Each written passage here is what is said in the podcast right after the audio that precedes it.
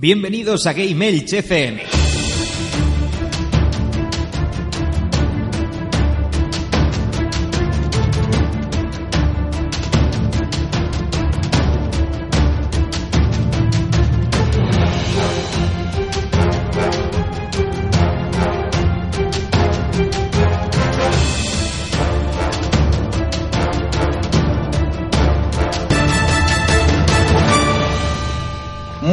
Buenas a todos, bienvenidos a Gamers, vuestro podcast de videojuegos en clave social. Hoy estás escuchando el programa número 26 de la séptima temporada en el que vamos a hablar por qué jugamos a videojuegos. Así que ya sabéis, ponemos las formas de contacto y enseguida nos ponemos manos a la obra.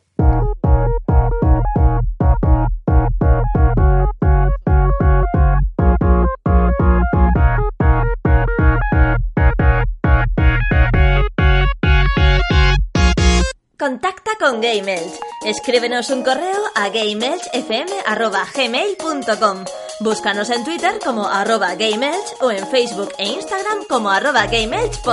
Visita nuestra web en www.gameelch.es o únete a nuestro Telegram. Y escúchanos en iVoox, iTunes o Spotify. Coméntanos si somos tu crush. Y si no, next. Hola familia, soy José Vivaeza de Vivo Entre Muggles y Método Grow y esto que estás escuchando es Game Elch FM.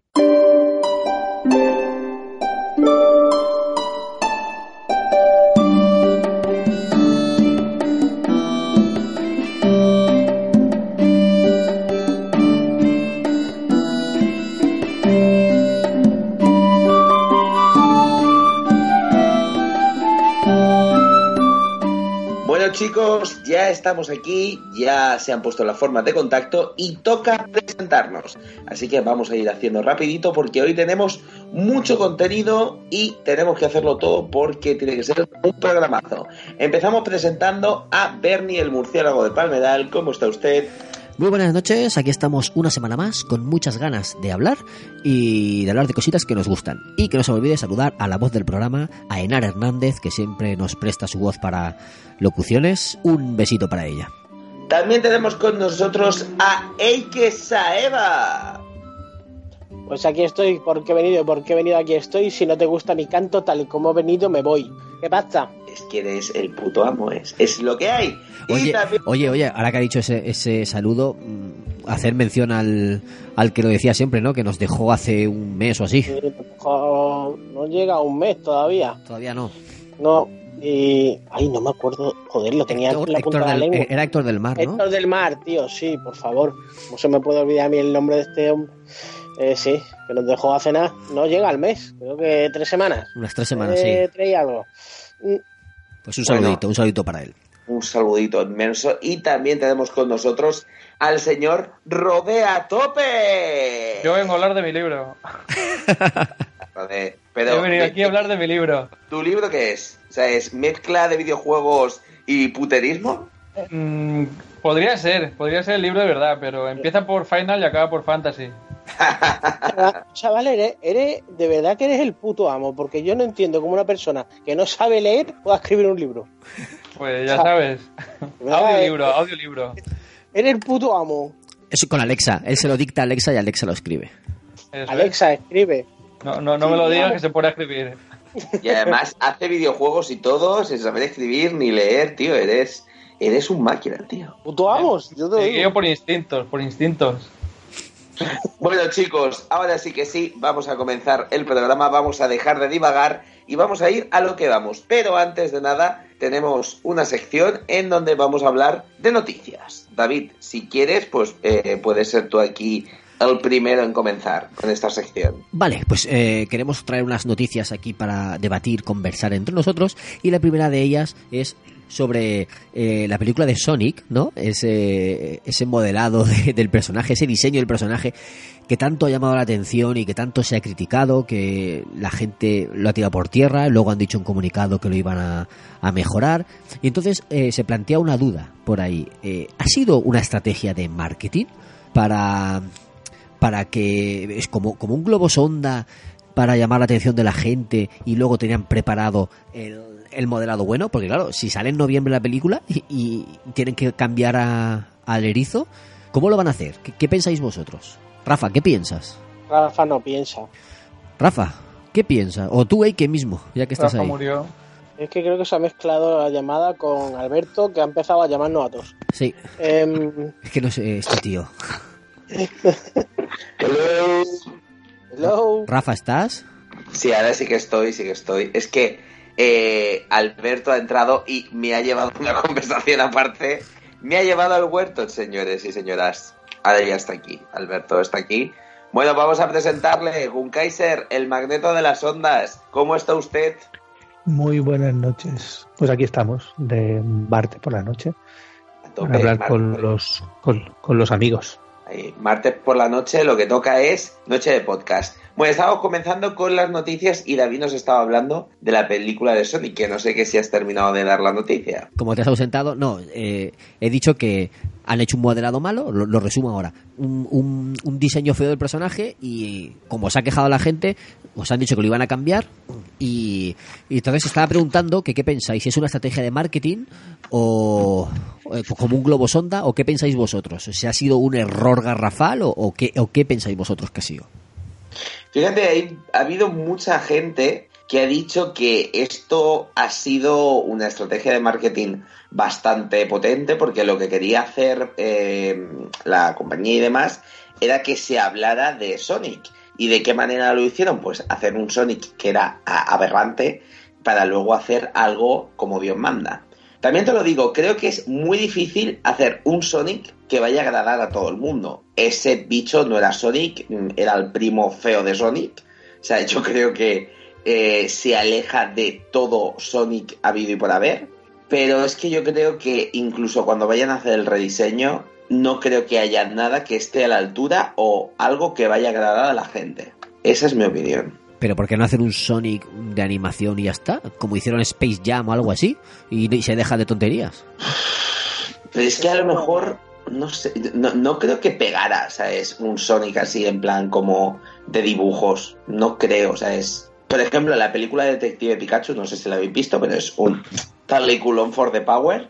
Eh, hace muy bien eso, o sea, es el CGI que, o sea, cómo retratan a, a esos Pokémon es- está muy bien. Entonces, si hicieran algo parecido con Sonic, pues estaría guay, pero es que claro, es que es el Claro, diseño es- del personaje es difícil.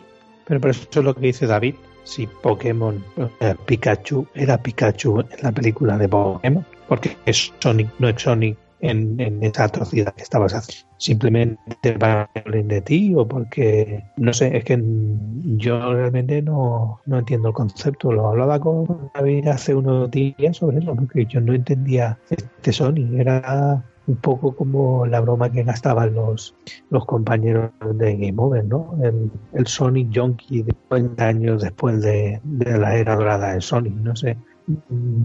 Para que hablen de ti mal y luego digas, tengas que salir y decir, no, no, lo vamos a repetir. No sé, me parece absurdo. Ya. No, la verdad, mm, como estrategia de marketing, hombre, pues que hablen mal, aunque se, no, que hablen de ti aunque sea mal, no sé, yo creo que todo el mundo va a estar a la expectativa de cómo va a ser el nuevo Sonic. Eso sí que es verdad que va a ocurrir. Lo que tiene que hacer es que se parezca, eh, aunque le pongan pelo como han hecho con Pikachu, pero tú ves a Pikachu de, de esa película y es, eh, y es el Pikachu de los dibujos, lo que pasa es que le han puesto pelo, lo han hecho más realista. Que eso es otra cosa que no entiendo. ¿Por qué esa manía de traerse los personajes de animación a la vida real? Y a, y a Nueva York y esas cosas. Ya lo hicieron con los pitufos, ya lo hicieron con Garfield. Eh, No, o sea, no os compliquéis, hacedlo en su mundo. Que sea de animación o que sea lo que sea, pero ¿por qué lo tenéis que traer al mundo real? ¿Por qué no pueden ir los humanos a su mundo?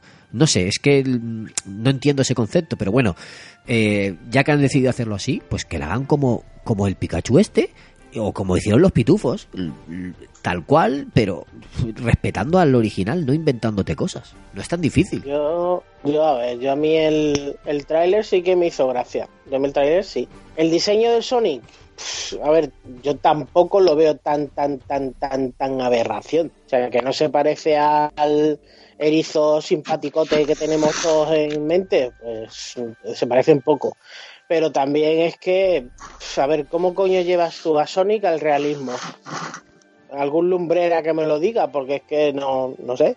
Mira, hay por ejemplo el diseño que ha hecho un, un chaval, un fanart, que es súper parecido, y yo espero que con el rediseño que hagan ahora se fijen en lo que han hecho el chaval este, porque es clavado al Sonic original, lo que pasa que con el modelado que, que han querido meterle así en plan realista.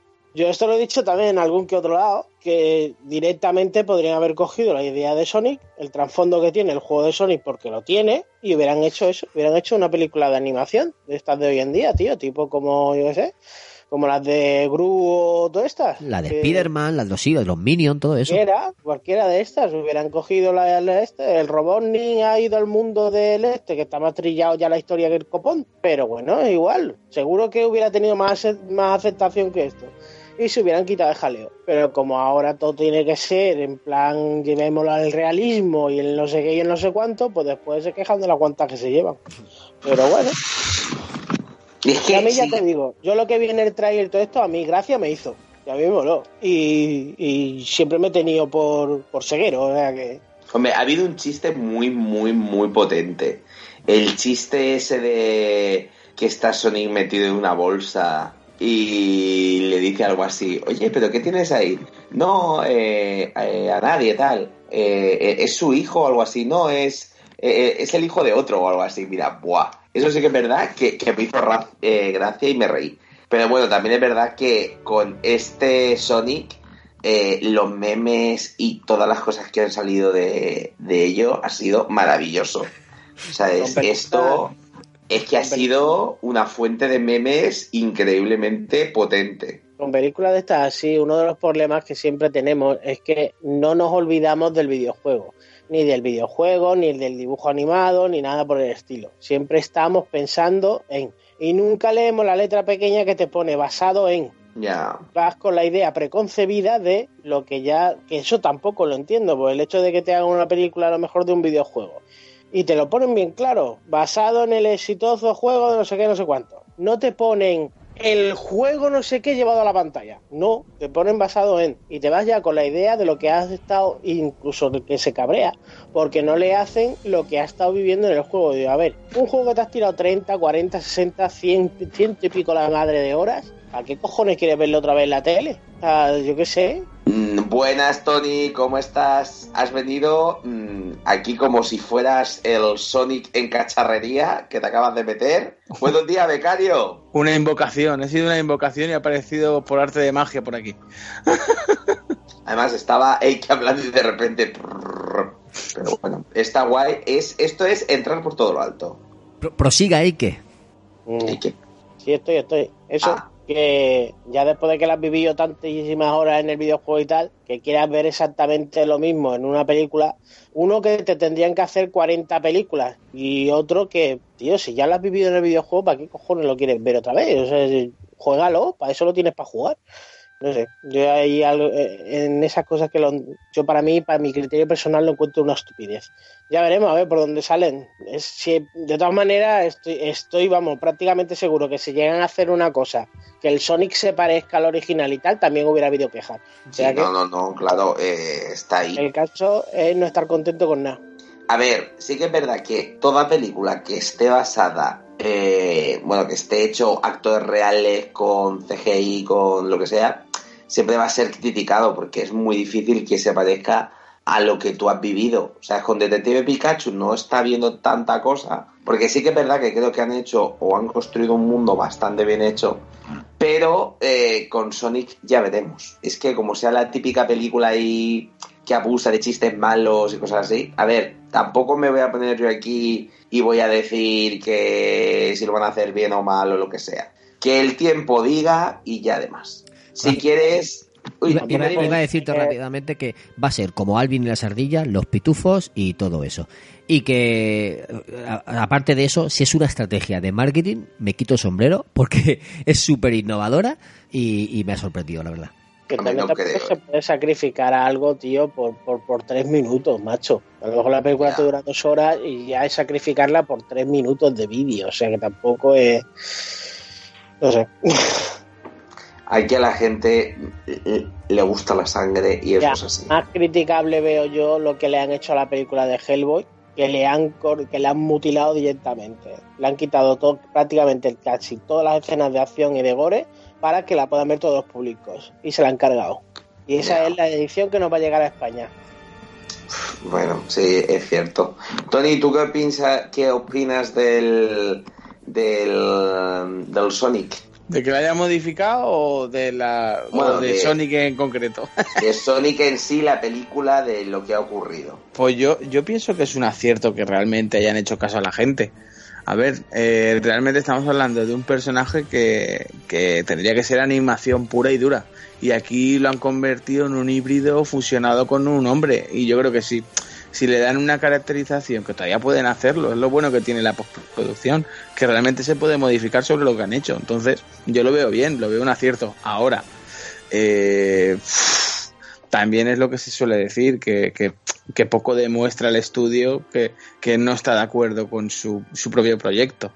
A ver, es que es lo que tienen las licencias, que al final las compran y hacen lo que quieren. Acordaros de Dragon Ball lo que lo que hicieron, que se mearon encima de, Eso no existe. de- exacto, no existe, que es lo único, lo único que te puede arreglar ahí. Entonces, aquí realmente han hecho un poquito caso para poder salvar el, el escollo que puede significar el saber que puede ser un, un fracaso. Y no sé, igual, oye, en cartelera se demuestra. Lo que, claro, eh, yo también se me hace duro ver a Jim Carrey como el Doctor Robotnik. No sé, o sea, a mí me gusta mucho Jim Carrey y creo que va a ser el motivo por el que voy a ver la película. Pero yo qué sé, es que por ejemplo veo Disney cómo está tratando, por ejemplo, a Aladdin, que tiene ahí a Will Smith eh, en el papel del genio, que es otro por el que voy a ver la película. Totalmente. Y, y- y veo cómo están tratando a Aladdin y veo, coño, es que están respetando ahí. Lo que pasa es que, claro, no es lo mismo Aladdin que, que Sonic. Sonic es un videojuego, Aladdin tiene tiene eh, ya tiene una historia de película que, que- que realmente está muy cuidada y muy tratada y, y- y es Disney y tiene, tiene otro, otro rollo. Pero coño, que Sonic es una animación y debería de ser algo fantástico, algo, no sé, algo súper chulo, no sé. Y yo le veo el cuerpo ese humanoide y ya os digo que estoy de acuerdo con que modifiquen lo que han hecho. ¿Qué voy a hacer? Bueno, David, si quieres, vayamos a la siguiente noticia. Siguiente noticia de forma breve, anunciar que han confirmado nueva película de Mortal Kombat que empezará a rodarse este año. No sabemos cuándo la estrenarán, pero eh, bueno, está de enhorabuena, ¿no? La franquicia Mortal Kombat, un juego recién sacado, una, una nueva película que vendrá en camino y mm, yo solo digo que miedito. miedito, ya veremos. lo Yo que- creo que lo van a hacer bien, No, de verdad. como están saliendo las películas de videojuegos últimamente y sabiendo los antecedentes de esta franquicia, que a mí me encanta, ¿vale? La película primera de Mortal Kombat me fascinó, me encantó, la he visto unas 20 veces y me la sabía casi de memoria, pero sé que es mala, ¿vale? Lo reconozco, sé que es mala peli, aunque, a Ay, mí- la primera, aunque a mí me fascinó. Rafa, no es un La película... primera. Mola. la Objetivamente, objetivamente es mala, pero a mí me flipó. No, a mí la, La primera primera. está considerada, Sí. la primera está considerada una de las películas más fieles a un videojuego que hay. Sí, yo, yo la que te lo primera. yo, ¿eh? Pero es mala película. Yo no la veo mala. Bueno, un día, la veo mala, es una película de su época. claro, un día ahora discutiremos. sobre si lo ves con los ojos de hoy en día y los efectos que tiene y demás, pues sí, sí que te puede parecer mala. Pero si lo ves en la época que se hizo, de, de mala no tenía nada. Es mi placer culpable. Yo, eso, yo. Me, me he hecho cintas y cintas con las canciones. Me, me compré el disco de la banda sonora. Me la grabé en VHS dos veces. Luego me la compré en DVD. La he visto muchas veces. Me eh, incluso yo dibujaba cómics en esa época y alguna pelea eh, hacía la, la coreografía de, de algún de algún combate de la peli. Me fascinó, pero la veo hoy en día y sé que no es buena. No digo que mala, vale, pero no es buena. Y ya está. Si, si queréis podemos pasar a la, a la Yo siguiente. te digo que yo creo que harán algo bueno. Yo creo que sí, hombre, ya un poquito a poco. Espero que no hagan como eh, la puta película de Dead or Alive. eh, espero que no. O sea, es que eso fue como. ¿Qué es esto? O sea, es- mía. La clave, es- la clave será la, cla- la clasificación por edades. Si no es de R para arriba, mm, ah, algo Yo cojeado. estoy, yo estoy que harán algo guapo. Si es que simplemente se tienen que fijar un poquito en el Mortal Kombat en el 11. Porque te fijes un poquito en el juego y ya está. Bueno, y en el 10, que también es un juegazo. Y bueno, y que eligen bien a los, a los actores. Aunque Ya, mira, se- seguro que andará por ahí el Scott, el Scott Daskin este, que ya con ese ya tiene media película, te lo ponen como Sub-Zero o como Scorpion, yala. Y como Chinorri este, pues, pues no tiene actores coreanos que te pueda hacer de protagonista. Hostia, por favor, que haga, que haga un y cameo. Tiene que ser Raiden, a mí no me jodas. Aunque haga- esté ya de fecio todo, pero tiene que ser Raiden. Yo pido un cameo de Kari Hiroyuki Tagawa, que era el Samsung de la primera, Sí. y Robin Su, que era el, el Liu Kang. Era Liu Kang, ¿no? Mm. Por favor, un, un cameo de esos dos, por favor. Bueno, eh, siguiente noticia. No dejamos las pantallas, ¿vale? Porque Netflix ha anunciado conferencia en el E3, ¿vale? Me quedó solo, tío. Netflix conferencia en el E3 que se llama Llevando tus shows favoritos a la vida. Desarrollar Netflix Originals en videojuegos. No sabemos si es eh, ada- películas o series basadas en videojuegos. No sabemos si será como lo que han hecho de, Bra- de Bandersnatch y lo que hay también del último superviviente, que también es pelijuego, digamos. Es que no, no han aclarado por dónde van a ir, pero han anunciado conferencia en el E3. O sea, yo cuando lo he leído me he quedado de piedra y quería traerlo aquí para compartirlo con vosotros. La verdad que va a ser un puntazo. Mm, seguro que dicen tres o cuatro series que nos va a dejar ojipláticos. Comentar que lo del último superviviente es una pozoña. Es muy malo. Es muy dura, es muy dura. muy dura. O sea, después del Bandersnatch dices, hostia, del último superviviente puede ser la hostia. Y cuando lo pruebas, vaya me y vaya me. Que vaya basura. Me, me fui en medio del campo yo directamente para, para elegir yo las decisiones, ¿sabes? Me estoy acordando de, del Mota con el vino peleón, tío. La misma, la misma escena, pero ahí. Pues ro- rollo así, yo vi lo de lo del último superviviente y dije, me tengo que ir en medio de, de la nada a ver si muero y ya está. Y pisé, me- me- y lo, lo hice de verdad, ¿eh? no es coña. Pisé una salamandra en peligro de extinción venenosa en medio del campo a las 12 de la noche. ¿De verdad? Y dije, me cago en la puta madre que me tenía que tocar a mí. Sí, sí, o sea, de- se supone que hay pocas en España y que por eso están medio protegidas. Pero es que había un montón, o sea, no sé de dónde se han sacado que hay pocas. O sea, si no vi 50, no vi ninguna. Y, pisé una porque ya no sabía dó- dónde. pe- Pensaba que había pisado un cagarro. Porque la salamandra era tan negra. Y yo digo, Dios, pisado un cagarro. Y cuando levanto la Cagarro. era un cagarro negro y amarillo. Y yo digo, uy, qué cosa más rara. Y, y- y luego, claro, digo, pero si está todo lleno de cagarros el, el camino este. Y cuando enfoco a, a uno, pues resulta que se movía y tenía cola. Y digo, ah, que es una salamandra. Pues estaba petado, petado el camino por la noche. Están todas en tu campo. O sea, todas las de España viven en tu campo. No, no, en mi campo no, me fui cerca de, de Francia. Ah, vale. Pues sí que te fuiste lejos. Sí, bueno, pues joder, aquí en A pisar, Cataluña. sala- está- a pisar salamandra. Se fue. A media hora ya tienes Francia, o sea que. ¿Ahí, que hay, ahí en Mallorca hay salamandras? Supongo que sí, pero no me voy al campo a buscarlas. No, lo digo porque en Formentera sí que hay muchas. En Formentera sí que hay muchas, entonces no sé. ¿Era No Formentera? sé, yo, Hostia, Formentera son otras islas, creo. yo no me acerco al campo y eso se lo dejo para que le guste el campo. Bueno, eh, otra noticia más. Quiero que, bueno, esta se la paso a Eike. Yo anuncio que es la del el nuevo Assassin's Creed, que se ha, creo que se ha confirmado ya dónde va a estar ambientado, ¿no? ¿Nos puedes dar más detalles, Eike? Eh, no, al final desmintieron que no hay nada, no hay nada de esto de, de vikingo ni nada por el estilo. No hay nada, nada, nada, nada No. oficial. No, al final todo lo que había salido y todo esto que todo era que todo era Son falso. rumores, Son rumores. Vale, pues luego lo corto y esto no lo meto. Rumores inválidos. Y la última... Espera que está Rafa ahí. Dime. Nada, ruidito. La, la última noticia que quiero que comentemos entre todos fue la- lo que se presentaron en el State of Play de la semana pasada. Anunciaron varios trailers, varios juegos, entre ellos el Medieval, que ya se vio algo más, un DLC de Monster, Mon- Monster Hunter World, y juegos como Riverbond, Predator Hunter, Hunting Grounds y Away.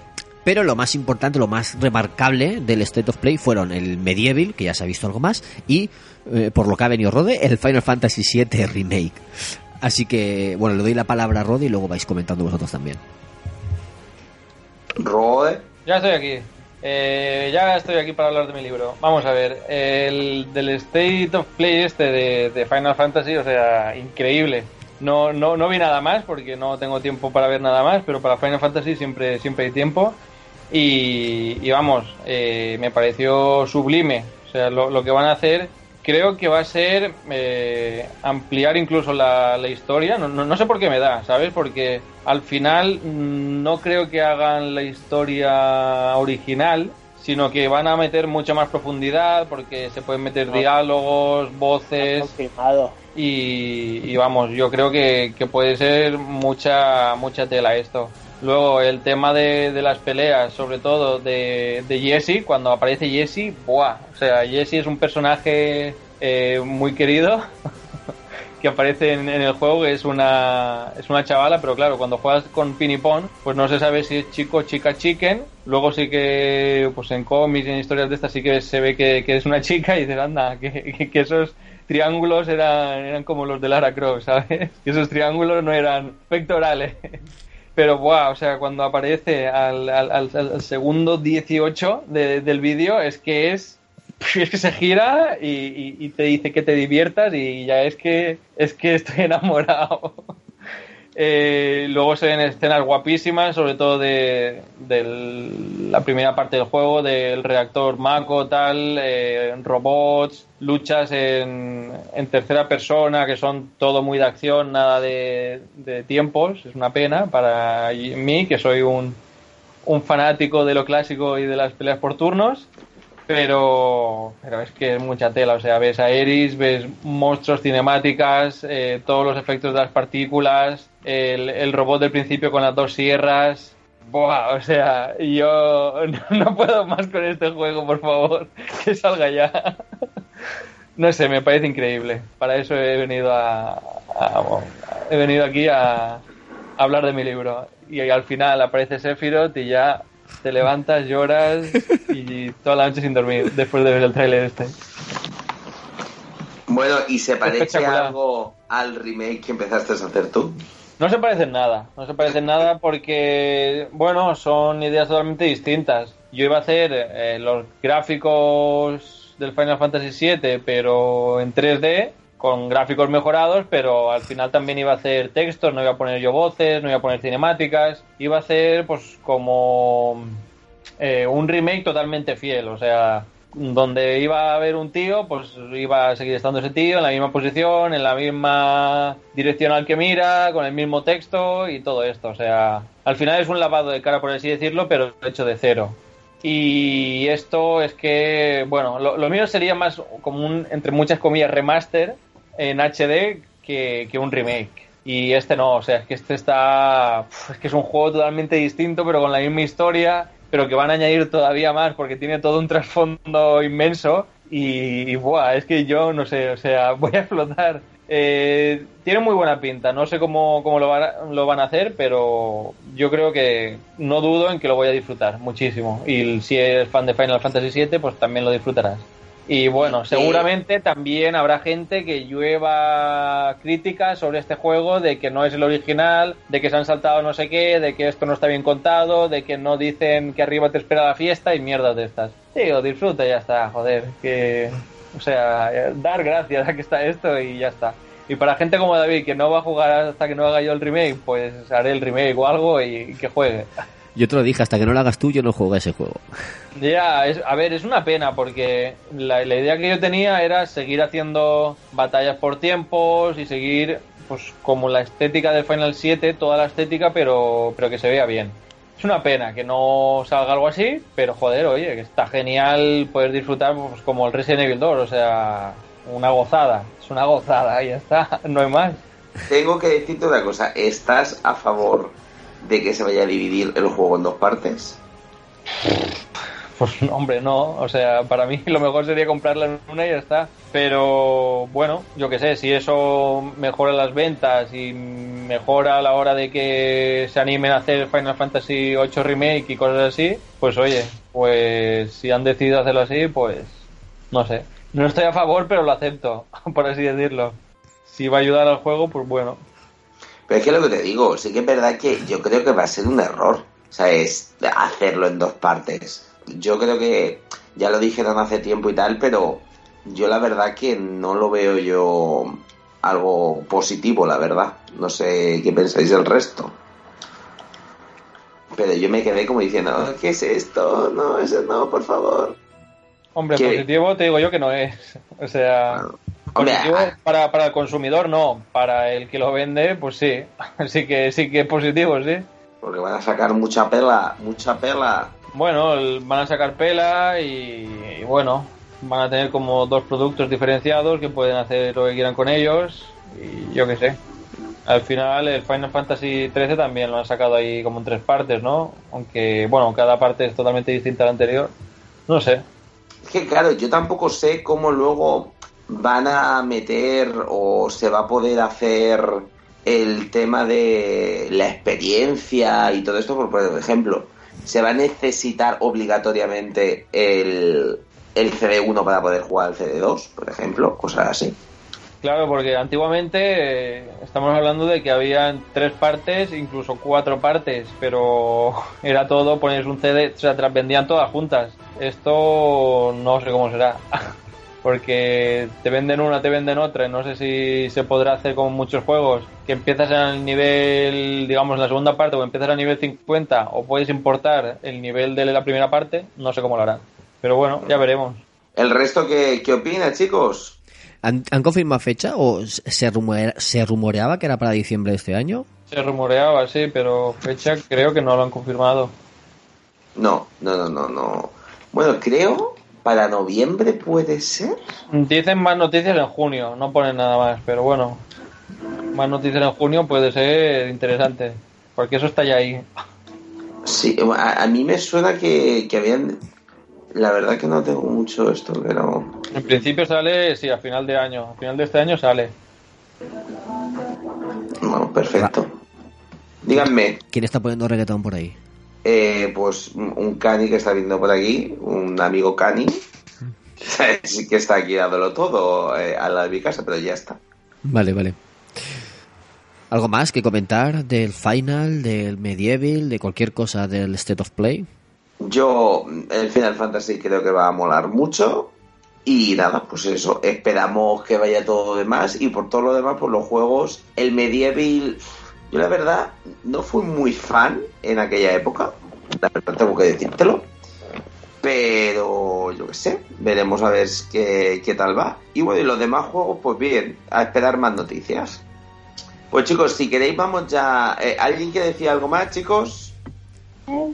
¿Del final?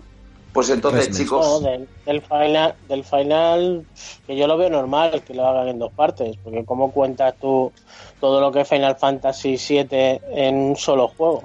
Y encima, habiendo confirmado que van a meter cosas nuevas, porque lo han confirmado, que va a haber cosas en el, en el en la historia nueva y sitios, localizaciones nuevas, que no va a ser todo lo mismo. O sea, es imposible hacerlo en uno, tío.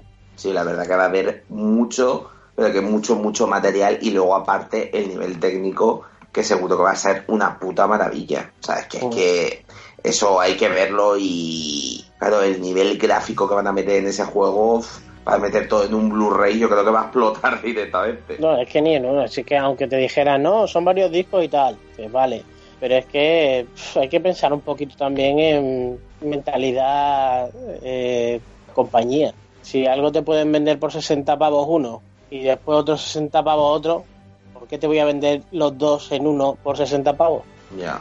Bueno, y que lo mejor que todo lo, lo que están invirtiendo tienen que, que recuperarlo, y si no lo vendes a 120, de, no, no salen las cuentas, que es lo que decían muchos, que no se podía hacer el remake, Mm. de que no salían las cuentas, pues a lo mejor han dicho, bueno, si sacamos dos partes, podemos hacer algo.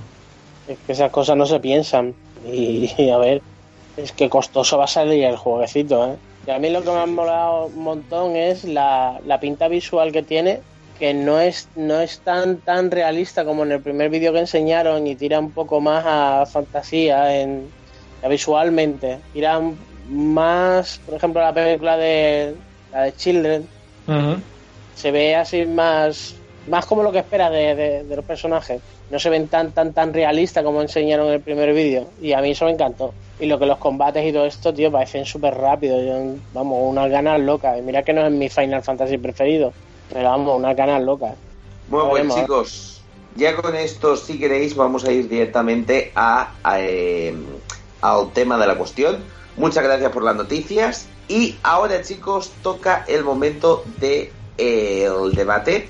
Que poneros ya en situación, porque vamos a hablar de. Bueno, hacemos, si queréis, una pequeña pausa. Hacemos eh, una cancioncita si hace falta y que se pone a dar palmas. Y enseguida volvemos con el debate.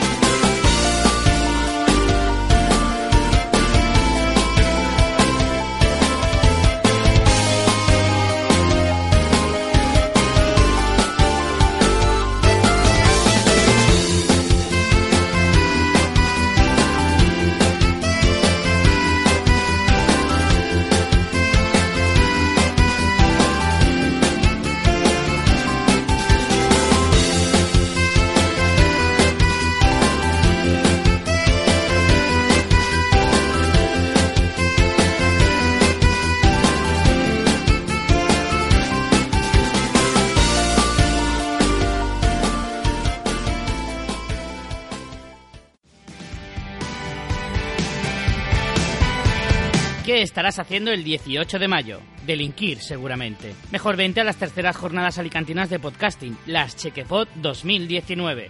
Tendremos tres estupendos directos de Ondas Mecánicas, Nakatomi Radio y Cosas de Monstruos con Alopécicos Frikis y El Camarote de los Marx. Y por la tarde demuestra cuánto sabes de podcasting y la podcastfera con el divertido trivial en vivo que hemos preparado.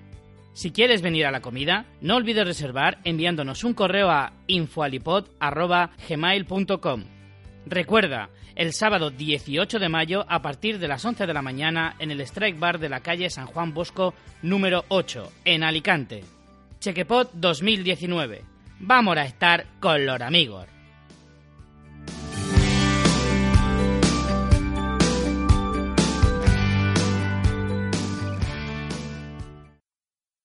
Bueno, y ahora sí que sí, chicos, comienza el debate. Y el debate, como hemos dicho al principio, es por qué jugamos a videojuegos. Cada uno de nosotros va a dar la explicación y va a decir, pues eso mismo, o sea, es eh, qué es lo que le motiva y qué es lo que le lleva pues, a amar tanto el mundo de los videojuegos.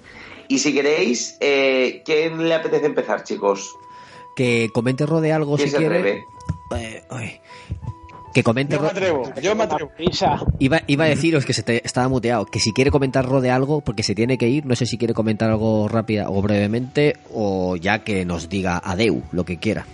Eh, yo he hablado de mi libro y ya, ya estoy contento. Dejo a los expertos hablar de, de este tema y nada, eh, lo escucharé en diferido, como no. Y nada, hasta la próxima. Muchas gracias por, por, por aguantarme. Y, y estos fanboyismos, que siempre me quejo de Apple, pero yo también tengo los míos reservados. Que me he comprado la Switch. ¡Hostia! Hostia. Ahora ya dentro de nada va a ser el, el puto Nintendo de... No, no, no, me pienso, instalar, me, pienso, me pienso instalar Android en la Switch y a jugar a emuladores. ¡Yuhu! Qué puto que es.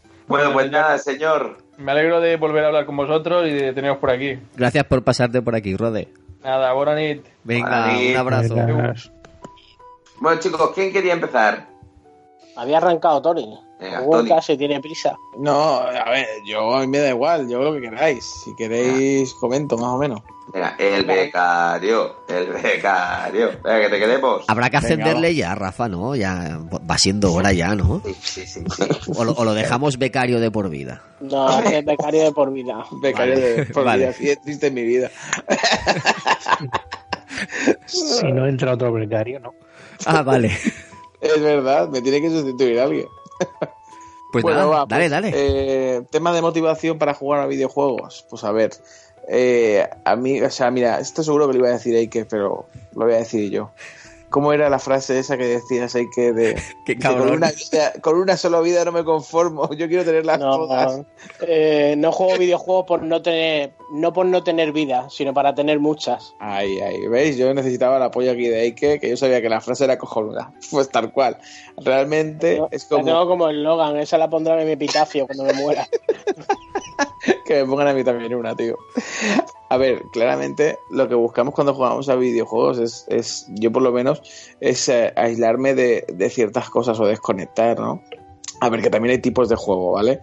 Eh, yo, por ejemplo, cuando me pongo a un FIFA o me pongo a un juego tipo shooter, en plan multi, así, Battlefield, Call of Duty, es para no pensar y dejar, pues eso, desconectar un poco y desahogarme, ¿sabes? Del día que tengas en plan duro, que, que no has para de currar como un cabrón y dices, pues mira, voy a ponerme ahí y, me pongo a pegar tiros o hacer faltas o a, a jugar un poco y, y desconecto un poco.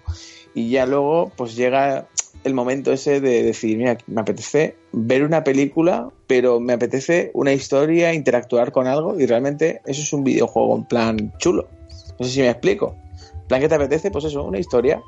¿Qué me pasó con, con por ejemplo, con, con Horizon? Que al final me metí tanto en la, la historia que me apetecía ir sabiendo poco a poco de, de- de los elementos que iban contándote y realmente me apetecía eh, saber de esa historia. Y, no sé, es que creo que, que- también hay para situaciones hay diferentes videojuegos. Al final, cada uno buscamos el, el- lo que te apetece en ese momento, ¿no? Lo que te pida, te pida el cuerpo. Es decir, eh, eh, aparte de que te motiva porque vives otras vidas o vives algo que tú realmente no vas a vivir, porque sabes que yo, por ejemplo, a ver, cuando yo tenía, yo que sé, 10 años, siempre soñaba con ser futbolista, siempre me hubiera gustado. Pues oye, me pongo a jugar al FIFA y me olvido de eso y es como vivir la vida de futbolista, ¿no? Es muy triste decirlo, pero es así, con 36 años casi recién cumplidos y parece que estoy aquí diciendo una que muy grande, pero oye, ¿a quién no le hubiera gustado, tío? Yo, por ejemplo, el año que ganó el Mundial eh, eh, España, yo, joder, si siempre que jugaba al FIFA o al Pro, siempre cogía España y soñaba con el momento que levantábamos la copa y decía, mira, aquí en el FIFA o en el Pro lo estoy consiguiendo. Y cuando, cuando lo ganaron era como, madre mía, lo que he hecho yo con un videojuego siempre lo había hecho, de verdad ha pasado. No sé si, si, si sabéis por dónde voy. Es que son cosas que realmente te hubiera gustado vivir y las has vivido, pues eso, en los mandos de una videoconsola. Es, hay gente que juega por eso y otra gente que juega por, realmente por pasión, porque realmente le gusta cómo, cómo han diseñado eso, cómo, cómo han llegado a esa conclusión. Por ejemplo, en Assassin's Unity, ahora que está tan de moda que toda la gente está comprando videojuegos para ver cómo se cepillaron la, en Notre Dame. Imaginaros qué estudio se hizo para eso. Pues hay gente que ese, es- eso le llama la atención, cómo se desarrolla un videojuego tan, tan purista o tan, tan, tan detallado. No sé. Esto es lo que yo más o menos puedo aportaros o lo que yo pienso. A mí, mira, lo que me pasa con el mundo de los videojuegos que eh, empecé a jugar, primero, pues porque siempre había visto a mis hermanos y tal, pero sí que es verdad que una vez que comienzas a jugar, jugar, jugar, te enamoras un poquito del tema de las historias, de, del trasfondo que tienen, y sí que es verdad que en el mundo de los videojuegos he encontrado eh, historias que realmente me han dejado perplejo y me han enamorado 100%. Sí que es verdad que, como dices tú, hay videojuegos para todo. Yo, por ejemplo, en el momento que estás súper estresado, O sea, yo me acuerdo que tenía el juego para desestresarme, que era el, el Resident Evil 5 con el puto Mercenarios. Yo me ponía ahí y de verdad que estuve una gran temporada utilizando el Resident Evil 5 matando Maginis de esos para desestresarme. Era en plan de, he suspendido un examen. Buah, voy a matar cabrones, me voy a morir aquí que flipas. Tira en la cabeza, le pegas una pata en la cabeza, tal. Y es eso, y como estabas diciendo tú, el tema de...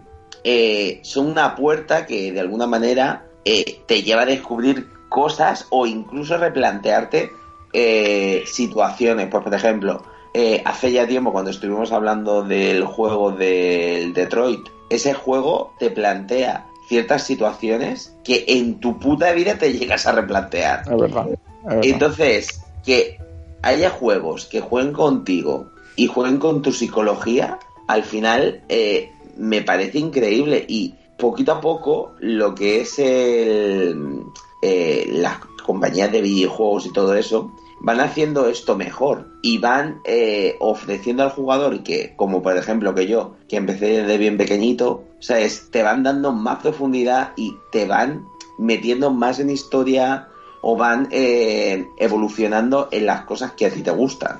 Entonces sí que es verdad que, que me parece magistral y vamos, que tiene que seguir habiendo más y más y más y más videojuegos porque es que lo que te digo, ¿sabes? Es, es muy guay. Bueno, creo que tenemos un, comentario por YouTube, ¿no, David? Sí, está por aquí el amigo Erchino Cudeiro, que, que ha entrado a, a vernos y a escucharnos, un amigo de Twitter que, que comenta todas las mañanas. Dice que él se identifica mucho con la frase que tiene Ike en su biografía de Twitter. No elegí jugar videojuegos por no tener vida, sino para poder vivir otras muchas. Dice, no sé, es, es mi vía de escape para evadirme de la rutina diaria. O sea que coincide mucho con lo que decía Tony, con lo que estaba comentando también Rafa y con lo que ha, ha medio comentado Eike. Dice que es muy inspiradora esa frase. Y que es verdad. Bueno, ¿y qué? Ya que están utilizando tu frase, eh, ponla en copyright o algo así. No, no lo tengo yo, lo tiene, lo tiene PlayStation. Ah, pero da igual, tú eres Es más un eslogan, es un eslogan que sacaron en el creo que fue en el primer anuncio de la Play, de la Play original, o sea, la Play One. Pero la gente lo conoce por PlayStation o lo conoce por el Twitter de Ike. ¿Eh? A ver. Pues ya ahí ya no lo sé. Yo supongo que ahora mismo ya más por el Twitter que por por- Aquí de por tres el- personas hemos, lo hemos dicho por, por Twitter. El chino, Tony y yo. Lo hemos, lo hemos conocido por tu Twitter. ¿eh? A ver. No, pero hay Es mucha- verdad, tío. mucha- bueno, mucha peña. Me he encontrado alguno que otro que va de listo por la vida y dice, sí, pero eso no es tuyo, eso es de un eslogan. Hubo uno que me puso hasta el me puso hasta el anuncio. Le digo, sí, sí, yo no he dicho que la frase sea mía, pero bueno. El hombre está ofendido, diciendo que yo me había inventado la frase. Que es que me gusta recargarlo para que después no me venga algún listo diciéndome, pero eso no es tuyo, eso no. Que no, que no es mío, que es de PlayStation. Yo es que en mi caso los videojuegos es que son parte de mi vida, es, es mi método de vida, se puede decir. Yo empecé de muy pequeñito, con siete años con un Astra y, y a mí me encantaba jugar a, a las Mummies. Yo, yo recuerdo con muchísimo cariño eh, esas tardes jugando a, los- a las Mummies o al Mumi eh, con mi madre y mi hermana pequeña. ¿Tú has jugado ese juego, tío? Por supuesto, Eh, fue el primer juego que yo jugué. Ostras, es que ese, yo, yo no, lo había- no lo conocía, pero lo conocí por un Elche Juega que organizamos, que un chico de aquí de Alicante hizo un remake para Mega Drive. Ya he pasado. Lo hizo, lo hizo para Mega Drive y se, se curró él el cartucho, hizo un cartucho dorado y todo, lo pintó en dorado y todo, Qué guapo. y, co- y cogió una, una Mega Drive y la pintó en dorada también. Y yo no lo conocía, lo conocí por eso, pero me ha sorprendido que lo dijeras tú ahora. Pues yo fue con el juego que empecé. Ese y el Bruce Lee, que fue el segundo que puse. A mí me regalaron el Astran en, un, en unos Reyes. Y, y nada, y de ahí pues ya pasé a, a más y a más y a más. Yo la verdad, a mí me han pasado ciertas cosas en mi vida que no voy a ponerme a mí ahora a contar historias de pena porque no merece la pena. No hagas spoilers. Eh, Spoilers. Hay y que... está, no.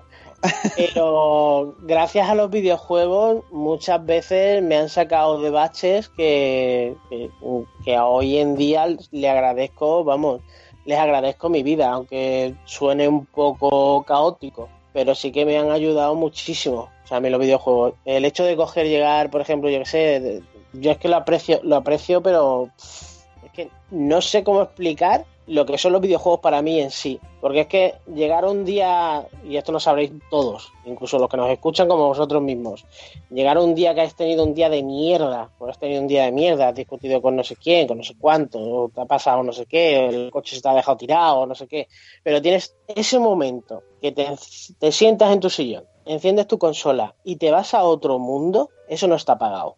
Mm, Te ayuda muchísimo mm, a evadirte de lo que son esos, son los problemas diarios o y vivir experiencias, porque quieras que no, es que es que en sí esa frase de verdad yo la tengo la tengo como eslogan de mi vida, porque es que eh, te enseña te enseña eso, te enseñan a, a vivir mundos creados por otras personas o que estuvieron ahí. Yo, por ejemplo, una, la saga que más me gusta a mí, que es Assassin's Creed, me gusta tanto porque aparte de jugar aprendes y te enseñan historia del mundo y quieras que no son conocimientos.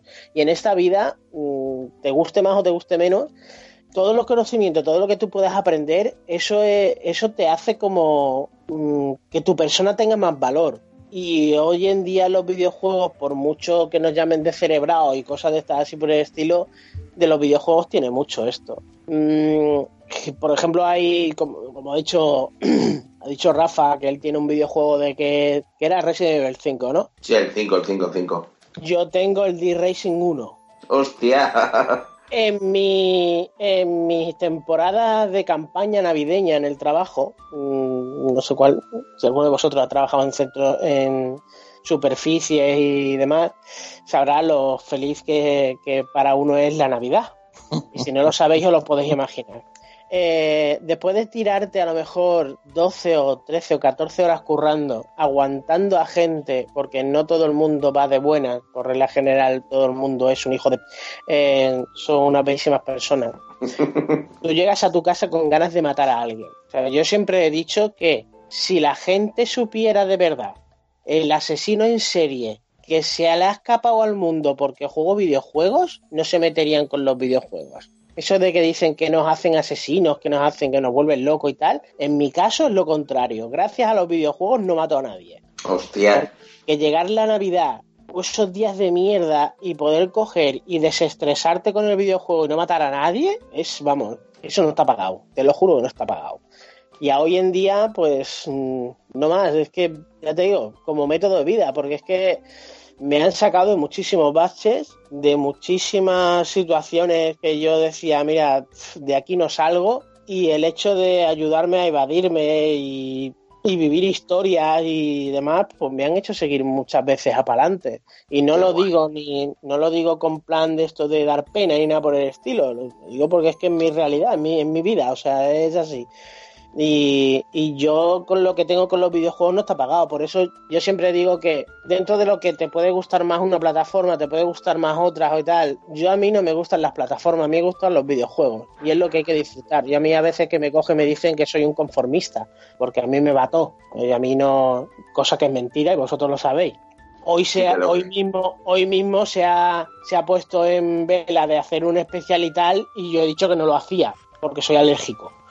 Mm, Para que que no me gusta todo. Eh, pero es que esto de los videojuegos, el ámbito es tan grande que cerrarte en banda porque sea una marca o porque sea otra o esto es la gilipollez más grande que puedes hacer. Porque lo bueno, a ver, dentro de lo que cabe, si uno puede o no. Por ejemplo, esto de las plataformas, yo siempre he dicho lo mismo, que si es posible, hazte con todas. Ya sea la FAT, ya sea la Pro, ya sea la X, ya sea todo lo que tú quieras. Pero por lo menos tener una consola de cada. Para que a ti te salga ese videojuego y poder decir, lo puedo jugar, lo puedo vivir, lo puedo experimentar. mm, dentro de las posibilidades de cada uno pero cuando van pasando el tiempo de las máquinas y tal, ya sabemos cómo van bajando de precio y muchas veces hay posibilidades de pillártelas. Y no se la pilla uno a lo mejor por el hecho de que parece que es que te, te ponen en el culo una señal a fuego como hacen con las vacas de que tú eres de PlayStation, tú eres de Xbox, tú eres Nintendero. O sea, no, de verdad, abrir, abrir, abrir la mente, porque vais a disfrutar. Y hoy en día una de las cosas que siempre me quejo es que esto, es que ya no se disfruta. Y es una pena, porque este mundo es muy bonito. En serio, si, si sabes vivir y sabes disfrutarlo, es un mundo muy bonito. Hay mucha competencia y sí que es verdad. Hay muchísima y que las sí. compañías se partan la cara, tío, es lo mejor que podemos tener nosotros. Mm, Cuando tú veas una guerra contra que la PlayStation saca, eh, saca juegos por no sé cuánto, la Xbox saca también por no sé qué, y la Nintendo, te tienes que alegrar por eso, pero te tienes que alegrar de que se partan la cara, porque al final el beneficiario vas a ser tú que eres el que juega y eres el que paga, no las compañías. Bueno, eh, Bernie, ¿tú qué piensas? Mm, Yo, ¿tienes, ¿Tiene prisa Alberto por si quiere hablar antes? No, no, no, no, no estoy aquí eh, tranquilo, sin problema. Vale, vale. Pues primero contestando a, a lo que habéis dicho vosotros. Perdón, la tos. Sí que es verdad que yo también a veces juego para evadirme, como, como todos, porque, no sé, mm, estás agobiado por lo que sea, por problemas, eh, y, y te apetece desconectar un rato. Y, a ver, que esto no quiere decir que pasemos de todo y, y que, y, que, y que obviemos los problemas de nuestras vidas y todo eso, ¿no? Porque siempre hay alguien, como dice que siempre hay alguien que surge y, y te critica, ¿no? Hay quien ve un partido de fútbol, hay quien se mira una película, hay quien se lee un libro, hay quien escucha un disco, que escuchar música, de verdad, yo os lo recomiendo. Si estáis tristes, si estáis decaídos o lo que sea, coged, poned un CD o, Spotify, lo que sea, eh, uno de vuestros discos favoritos, poned canciones que os gustan y poneos a, brincar y a cantarlas en voz alta. Os sube el, ánimo mogollón, de verdad, de verdad os- os lo recomiendo. Y, y bueno, y nosotros que somos aficionados a los videojuegos, pues eh, nos gusta cogerlos y jugar y disfrutar. Y después de haberte hecho una partida, ya, ya da igual sean 15 minutos, una hora, tres horas, eh, esos problemas los ves de otra forma y, y los puedes los puedes enfocar de otra manera. De hecho, gracias a jugar videojuegos muchas veces, eh, somos más tenaces, eh, más persistentes y eh, queremos, no sé, lo intentamos otra vez. En vez de rendirnos, lo volvemos a intentar y no nos, no nos eso, no nos rendimos fácilmente ante los problemas o las vicisitudes de, de nuestras vidas. Y nos, nos va forjando el carácter. Y, eso también es beneficioso. No digo que solo salga, solo se, se forje con videojuegos, ¿no? Eh, Por ejemplo, con, con deportes también, también se consigue esto mucho. Pero eh, a nosotros no funciona. Y luego también haciendo mención a lo que decía Ike, de que con los videojuegos aprendes, eh, con los videojuegos aprendes mucho. Hay, hay cosas mm, que, sobre todo en los últimos años, que tocan temas más realistas o más conocidos. No, no es- no es tanta fantasía todo como era en los, en los 90, por ejemplo. Pues con los videojuegos aprendes. ¿Y qué mejor forma de aprender que jugando? Es que todo el mundo lo dice, es que eh, en los colegios ya están empezando a, cambiar las metodologías. Como mejor se aprende es jugando. Los niños aprenden con canciones, los niños aprenden con juegos. Es como mejor eh, eh, afianzas los conocimientos. Entonces nosotros, jugando y divirtiéndonos, aprendemos muchas cosas. Y esos son motivos por los que nos gusta jugar. Eh, ¿Qué más motivos me, me llevan a mí a jugar? Pues mm, todo ha cambiado un poquito, ¿no? En mi vida. Cuando era pequeño me encantaba. Era todo lo, electrónico, lo digital me llamaba la atención. Pantallas, colores, música, sonidos, todo me llamaba mucho la atención. Yo veía, ve- veía algo de eso y me moría por ganas de jugar, de probarlo, de ver lo que era, de eso, de retarme a mí mismo, de, de divertirme. Yo jugaba mucho por, por diversión cuando era pequeño, pura y dura. Eh, conforme fui creciendo, pues formaron parte de, mi vida, pues en la adolescencia ya era parte de mi rutina. Llegaba del instituto, me comía, descansaba un poquito, encendía el ordenador, me echaba mi partidita una horita, horita y media, y entonces me ponía a hacer lo- los deberes tranquilamente. Pero ya digamos que había cargado las pilas, ¿sabes? Porque después de todo el día allí en el instituto, ocho horas, eh, con la cabeza a tope, no te apetece comer y ponerte a estudiar o a hacer deberes ni nada de eso. Pues ya me, me venía muy bien desconectar. Sí que es verdad que eh, fui entrenando mis límites porque cuando, cuando no tienes control te puedes desmadrar, ¿vale? Pero, pero eso, a mí me ayudaba mucho a, a tomarme de otra forma. Y ahí jugaba porque, mm, no sé, por eso me gustaba. Y luego los videojuegos fueron creciendo con nosotros, fueron madurando como industria, igual que nosotros, fueron tocando temas cada vez más interesantes, ciencia ficción, realismo, miles de cosas. Y, y hoy en día juego, mm, aparte de por entretenimiento, por, porque me llama la atención lo que me están contando. Igual que hay series que me enganchan y, y necesito verlas y, y llega, y, no sé, llega la noche y dices, necesito ver un capítulo más de esta serie porque quiero saber, quiero saber cómo continúa. Eh, estoy, eh, tienes ese, ese ansia, tienes ese hype. Pues con los videojuegos me pasa lo mismo. Hay algunos que que me enganchan tanto que eso, que, que estoy deseando cogerlo para, seguir avanzando y ver cómo continúa, como si fuera una serie, total, totalmente igual. Me ha pasado con varios, me está pasando ahora mismo con el, con el God of War. necesito seguir avanzando y, y me engancha. Y luego también, pues que por, por descansar, por desconectar, no siempre me apetece ver series, no siempre me apetece ver películas. También me apetece a veces jugar. Y, y, eso, y no solo jugar por jugar. Yo ahora, ahora mismo jugar por jugar eh, no lo hago mucho. Es decir, a ver, jugar por jugar. Por ejemplo, mm, un juego deportivo. Que, que no tienes nada de, de trama detrás, que, no- que es simplemente mm, eh, eso, echar tu partido de lo que sea.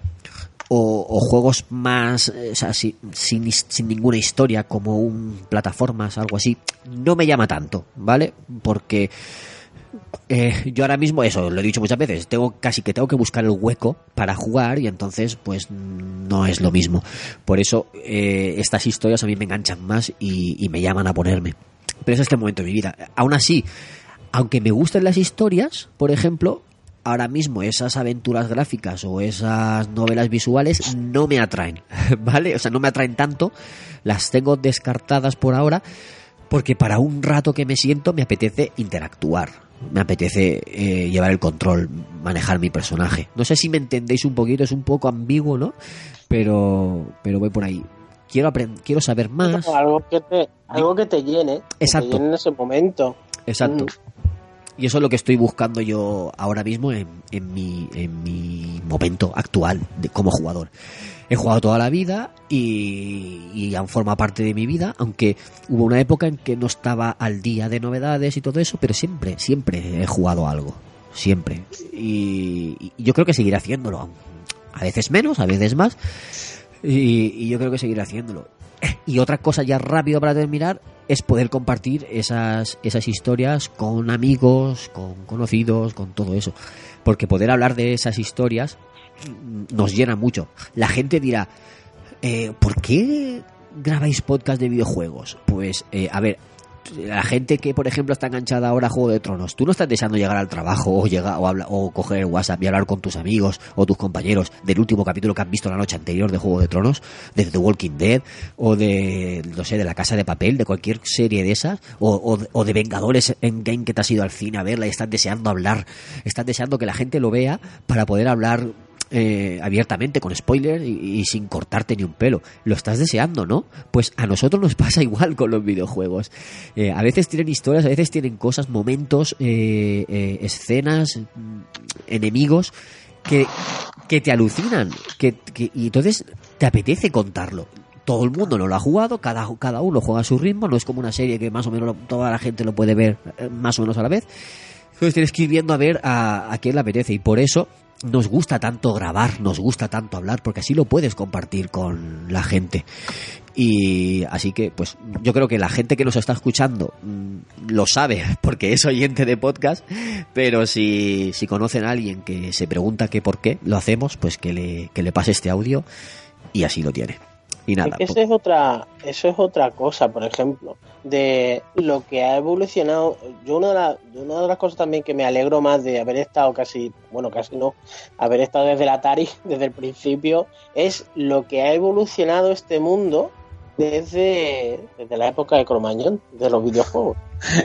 Porque es que a mí me llegan a decir cuando pequeño que yo iba a poder jugar con unas gafas en la cabeza dentro de un videojuego y yo lo fliparía y diría, ¿tú estás zumbado o qué? Y, y ahora se puede hacer. Y veremos lo que queda y lo que podrán jugar en el futuro, o de la manera que podrán jugar en el futuro. También decir que todo en exceso es malo. O sea, no esto de, de fomentar el hecho de jugar y jugar y jugar. Porque como ha dicho David, esto, todos tenemos vida, todos tenemos trabajo, todos tenemos problemas, etcétera, etcétera. Y, y también coger un buen libro de vez en cuando y cosas de estas también hay que hacerlo, porque eso es bueno, o sea, no estar todo el día enganchado en- a videojuegos porque to- todo en exceso es malo. Pero es una gozada ver eso, ver la evolución que ha tenido esto, tío, con el cabo, al cabo de los años, de lo que se puede hacer hoy en día y lo que jugábamos antiguamente. Es una pasada, de verdad. De verdad. Y bueno, eh, también le queda ahora a un Kaiser. ¿Cómo está usted? Bueno, Dale caña. Escuchando, escuchando todo lo que he dicho y poco más se puede decir. Yo creo que, que al igual que, no sé si, yo creo que seré el, el, el gamer más viejo del grupo. Y yo empecé con un Spectrum de 128K de cinta. Vale, ya se ha ido el ruido. Yo empecé con un Spectrum de 128K de, cinta y, los juegos en aquella época pues eran eran totalmente diferentes a lo que podemos encontrar ahora. Eran juegos de otra manera y creo que el primer juego que despertó en mí eh, el, el, gamer que llevaba dentro fue eh, La Abadía del Crimen, porque fue el primer juego que eh, contaba algo más eh, que los juegos que habían en aquella época. Ya tenía una historia más profunda, ya te podían mover por una abadía totalmente. Era muy quizás, quizás era el primer mundo abierto que yo podía descubrir. Tenías que moverte por la abadía, tenías que cumplir las normas, tenías que ir a, comer al comedor a la hora, tenías que ir a cenar, tenías que cumplir, pero tenías que ir investigando el asesinato o los asesinatos que se habían cometido en, en aquella abadía. Y aquello despertó en mí, eso es lo que estamos contando. Eh, la forma de vivir, eh, las vidas que no tenemos. Eh, no sé, yo he sido eh, un,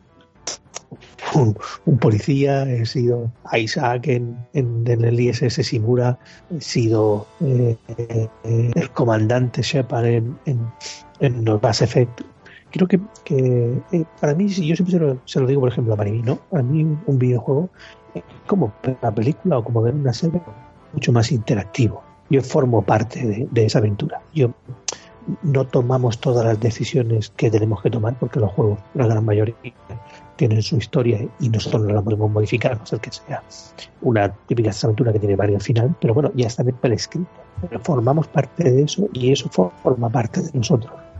Yo he descubierto, como decía, eh, juegos increíbles como Days Space o, o, como Heavy Rain, que a mí me han dejado huella, ¿no? Me han, me han marcado en la historia y los tienes ahí y forman parte de, de eso, de lo que somos, de, de, lo que nos gusta, de lo que nos gusta jugar. O sea, que luego hay. Es que siempre estar enganchado, como dicen, o, o, lo que nos ha pasado a nosotros, que la gente lo ve desde fuera y no quiero dar mucho detalle, ¿no? pero David sabe que estoy hablando de que nos pusieron muchas trabas en algunos sitios, porque el, es que mi hijo está enganchado a las videoconsolas. Veo que el mundo de las videoconsolas es un problema.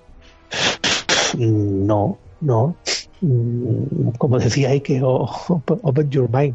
¿no? abre tu mente. Eh, Hombre, ahí, ahí, se puede matizar, perdona que te interrumpa, pero no es lo, no, mismo, no, sí, sí. no es lo mismo estar jugando a diferentes juegos como hacemos nosotros que estar todo el día jugando 4 o 5 horas a Fortnite, por ejemplo. En Fortnite no avanzas más allá de eso, ¿entiendes? Los juegos más así tipo eSports no tienen historia, lo que, los juegos competitivos me refiero. Ahí es competir y, y ya está. No es si, estás muchas horas al día eh, es, cierto enganche, ¿vale? Pero si estás muchas horas sí, pero, jugando pero, a otros juegos es como si estuvieras muchas horas viendo pelis, por ejemplo. Sí, pero bueno, pero dentro de lo que cabe, lo que estoy tratando de, de, de expresar es que los videojuegos despiertan un sentimiento, cada uno en, en, en lo hablábamos el otro día y, y, lo digo, los yo que tengo gente joven a mi alrededor, como mis hijas o los hijos de mis primos y ese tipo que ellos somos totalmente diferente a lo que somos nosotros disfrutan los juegos de otra manera, los ven de otra manera. Y supongo que, que, tendrán sentimientos sobre esos juegos de otra manera, porque ellos los juegan, quizás les dedican más horas que nosotros. Pero por ejemplo, hace poco. Yo, mira, te voy a poner un ejemplo. Le digo a, a mi, al, al, hijo de mi prima, le digo, le dijo, ¿no tenías el Resident Evil 2? ¿Me lo podías dejar? Yo tengo que hablar con Rafa para que me lo deje y, y, te lo dejo, ¿vale? Y dice, sí, sí, sí. Y 30 segundos más tarde estaba viendo en YouTube de vídeos de Resident Evil 2. Digo, ¿para qué estás viendo vídeos? Desgraciado, si te lo voy a dejar. Y dice, es casi sé lo que tengo que hacer.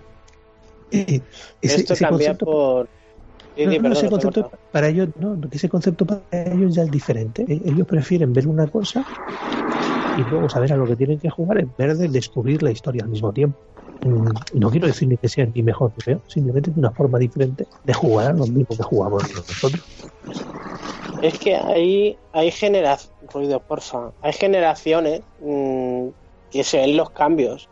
Por ejemplo, en esta generación, mm, a ver, que no todo el mundo es igual, que quiero que se me entienda porque no todos los jugadores son exactamente igual. Pero, por ejemplo, en esta generación lo que más abunda, digamos, es lo fácil. Es el llegar, que te lo den casi todo marcado y, y ala, venga, yo lo quiero todo rápido, pum, pum, pum, pum, venga, a otra cosa mariposa.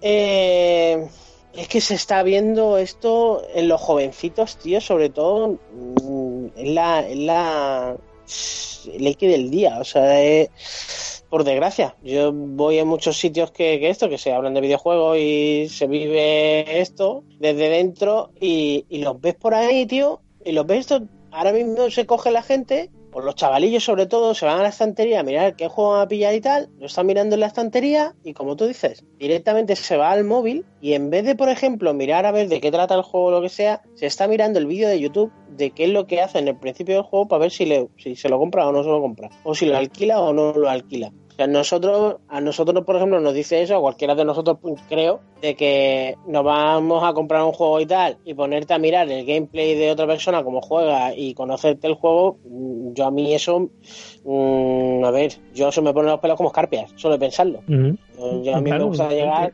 coño, y encima yo creo que soy, y encima yo creo que en esto soy, soy hasta radical, que, que fue, que hubo un programa aquí especial que hicimos de, del Days Gone y yo no vine por el hecho de, cono- de no conocerme ni, ni siquiera los bichos que, voy- que, que iba, que iba a ver.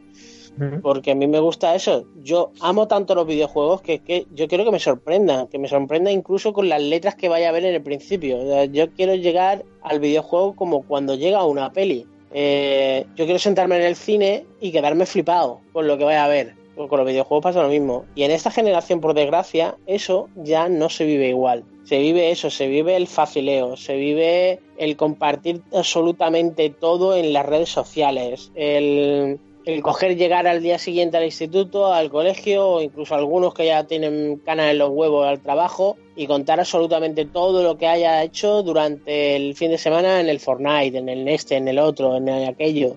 Y cada cual, yo conozco gente que juega, por ejemplo, al Fortnite, yo a mí es un juego que no me gusta. Pero vamos, yo creo que porque el que me conozca a mí sabe que yo no soy mucho de jugar juegos de estos así online, pero sin embargo hay alguno que otro que sí que me gustan. Yo, a mí el, el el Division, Dynasty, sí, el Dynasty y todo esto a mí me encantan.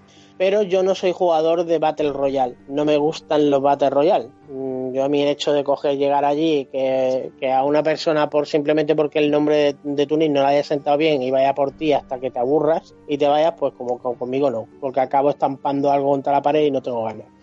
Em, yo conozco gente que juega que se hacen sus propias historias, tío. Yo conozco a un chaval que juega Fortnite y no te diría a nivel casi profesional, pero le falta nada, vamos. Pues bueno, él tiene su personaje y tal y se, se ha montado su propia historia. Se puso a escribir un trasfondo de su personaje y tío, le salió tan chulo que se lo van a publicar.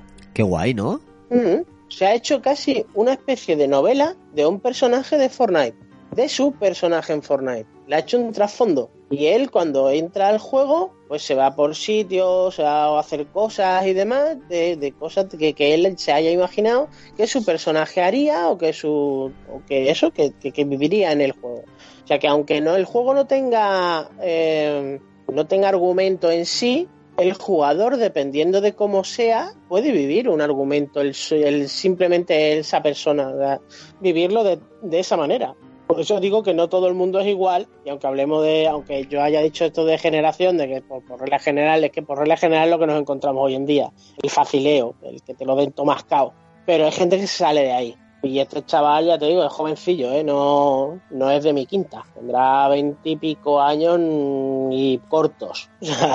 Y el chaval lo vive así. Y yo es una hojada, tío. Yo cada vez que lo veo y, y el tío me enseña las cosas que ha escrito y, y demás, yo, yo lo flipo, tío. Me dejó un, el prólogo y el segundo, el primer y el segundo capítulo de lo que había escrito. Y macho, parecía una novela de Tom Clancy, tío. Digo, joder, qué puta pasada, chaval. Y todo era a base de cosas de Fortnite. Yo, no, yo me escribía cosas del juego, yo no me enteraba de, de nada, pero como me gustaba tanto la historia que había montado, digo, joder, tío, pobre tú. Es, Y- es eso, que despiertan nuestra, crea- nuestra creatividad muchas veces. Qué ¿No, guay. ¿No, Rafa? No, la verdad que escuchar historias como esas es muy inspirador y sí que es verdad que yo conozco gente que ha convertido, eh, pues al final, su pasión en cosas de videojuegos. Tengo una amiga que ahora lo que está trabajando es en el para hacer el concept art en los videojuegos. Entonces ella se le daba muy bien dibujar y gracias a que de alguna manera estuvo dándole a tope el mundo de los videojuegos y tal, como que decidió dedicarse profesionalmente a ello. Y luego también ha habido un montón de gente, pues por ejemplo Rode, que le encantaba mucho la programación y los juegos. Y oye, pues también ha hecho sus pequeñas cositas, que incluso se puso a hacer el, el, el Final Fantasy. Que yo que sé, que al final eh, yo creo que los videojuegos tienen esa capacidad. Llevarnos a mundos completamente distintos. Aparte de eso, eh, contarnos unas historias súper trepidantes. Y por eso sentimos pasión por ello. Sí que es cierto que a mí lo que me da rabia de lo que estabas comentando tú antes, que era que porque nosotros vivamos eh, una pasión, que esto me ocurre también con las escape room, ya te miran porque eres friki o porque eres tal o porque si eres pascual. En plan, a que a mí me guste jugar a videojuegos o que me guste hacer otro tipo de ocio que yo no comparto, pues por ejemplo, hay gente que se va todos los putos fines de semana a la discoteca y se gasta todo su dinero en cubatas, cuba libres y lo que sea. Pues a ver, yo eso de alguna manera no lo comparto, ¿entiendes? Porque para mí a lo mejor es una pérdida de dinero, pero si a ti te gusta y es tu dinero, pues haz con él lo que te salga del mismo Pepe. O sea, no tiene por qué juzgar.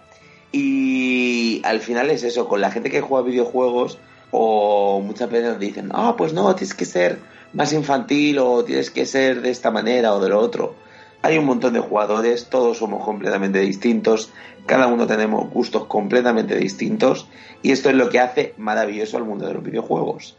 Y la verdad que todo lo que hemos dicho, la verdad que me ha gustado mucho. He estado escuchando atentamente, cada uno ha tenido su soliloquio donde ha podido ir hablando y demás. Y me ha parecido muy interesante todas las aportaciones porque al final creo que cada uno ha plasmado de una manera distinta su amor por los videojuegos. Entonces al final es muy guay, pero lo que nos queremos dar cuenta al final es eso, que los juegos son inspiradores, son liberadores, porque también te pueden eh, ayudar en momentos eh, de estrés. Y si nos hace feliz, pues seguiremos jugando. Y en el momento que no nos hagan felices los videojuegos, pues dejaremos de jugar. Y así es la vida del jugón. Y así es la vida, que yo creo que yo, toda mi vida, de hecho, fíjate tú, eh, una, una vez que dije, hostia, cuando tenga 80 o 90 años, seguiré jugando los juegos de terror porque a mí me encantan los juegos de terror. Y más de una vez he, he estado pensando, tío, seguro que me muero, se hace un puto ataque al corazón jugando al puto Resident Evil 10, ¿sabes? O al Resident Evil 20, ¿sabes? Pero ¿no, ¿no os ha pasado que os preguntáis eso? Por ejemplo, yo veía a mi abuelo cuando era mayor que por la mañana se levantaba y se iba a pasear, a dar una vuelta, no sé, a lo mejor a ver a los amigos, y luego llegaba a casa media mañana o a, a 12 a la una, y, y ya pues el resto del día casi que estaba eh, viendo la tele, ¿vale? A lo mejor por la tarde daba otra vueltecita, pero lo que más hacía era ver la tele. Eh, yo me pregunto, ¿yo estaré con 70 años jugando a, a la consola, al ordenador, o lo que, o lo que haya en aquel entonces? Yo creo que sí, pero claro, me, me cuesta imaginarme, porque es, un- su- es una imagen que nunca la he visto. Hombre, claro que sí, vas a Yo estar ahí a yo tope. estoy seguro. Yo por mí estoy seguro. A mí también me pasa lo mismo. Yo creo que también estaré ahí dándole caña al, a los videojuegos. Si es que es nuestra vida, si es que hemos crecido con eso toda la vida de, de Dios. Entonces, eh, es que es lo que te digo. O sea, es. Yo estoy seguro que sí. O sea, sé, hay algo que, que ha tocado que ha tocado Rafi, mm, que yo creo que lo vivimos prácticamente todo, que los que nos gusten los videojuegos y demás. Es el hecho de que eh, como te señalan. O sea, como te señalan mucha parte de la sociedad, ya hoy en día parece que no, que se está abriendo un poquito más la mente, pero todavía lo hay. El hecho de que juegues videojuegos y tal y te tratan como, como que tienes síndrome de Peter Pan. Yo, a mí me lo han dicho en mi cara, ¿eh? Me lo han soltado. Oh, tú es que tienes veces. síndrome de Peter Pan. Y esto mucho lo hace la ignorancia. Yo siempre digo lo mismo. Yo, macho, cógete, léete un libro y que te hable verdaderamente de lo que es un videojuego. O habla con gente que juega videojuegos.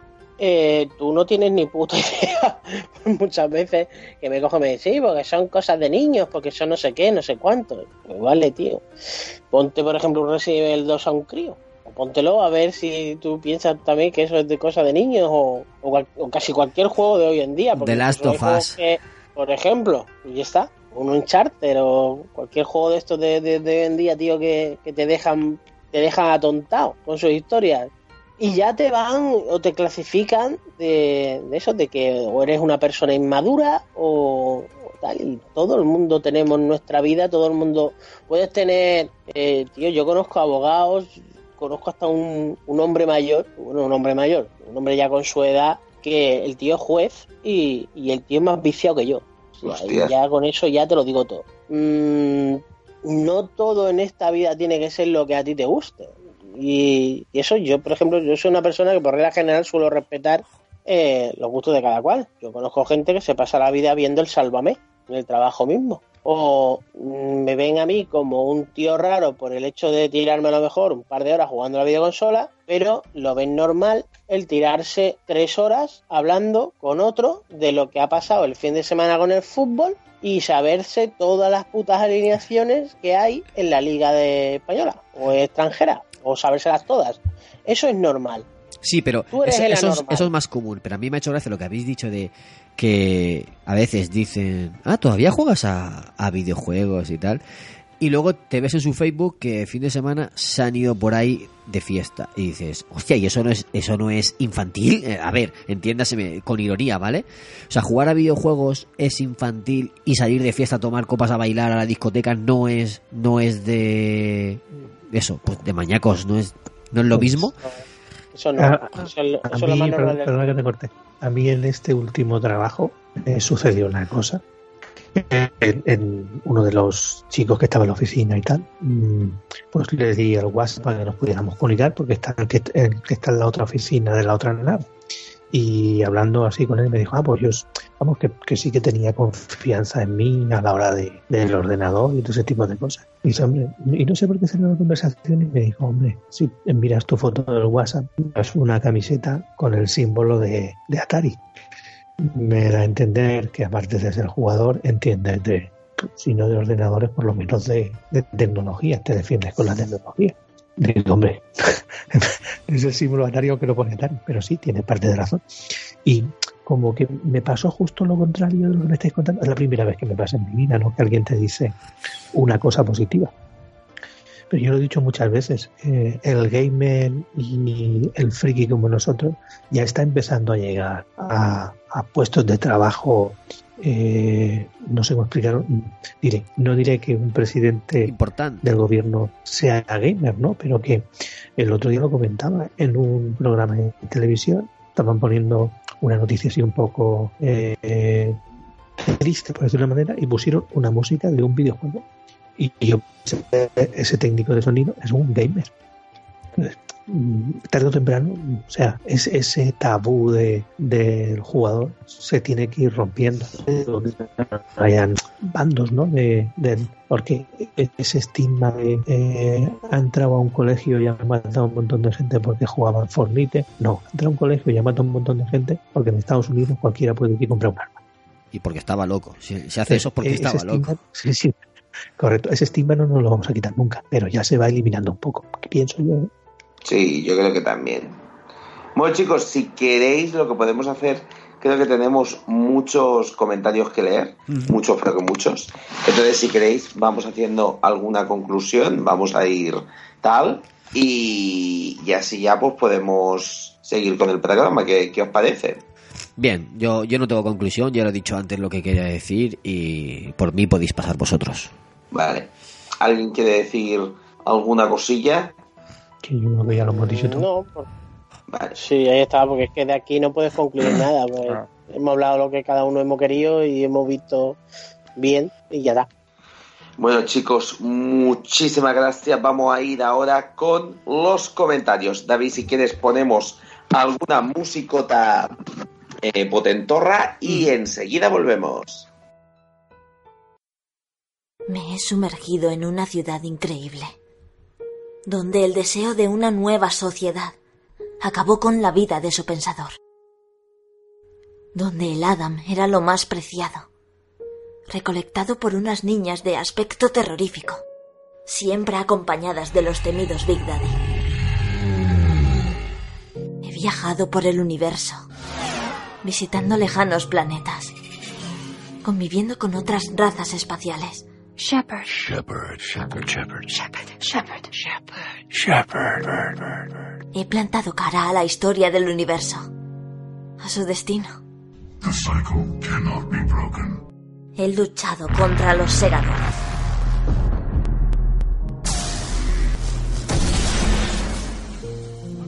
Luché en la batalla de Rich. Nos lo pusieron muy difícil. Hicimos todo lo posible por defenderlo. Pagamos con nuestra sangre el destino del planeta. Años más tarde vi nacer al jefe maestro.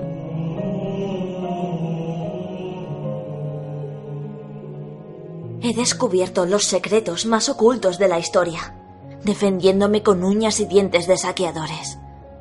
He luchado contra los templarios, contra la propia iglesia, sultanes y todo lo que intente detener la orden de los asesinos. Me rebelé contra los dioses. Uno a uno fueron probando mi furia. Lamieron la hoja de mi sable espartano hasta ocupar el lugar que me corresponde en el Olimpo. He vivido multitudes de guerras. Sé cómo se huele la pólvora. Y también el miedo.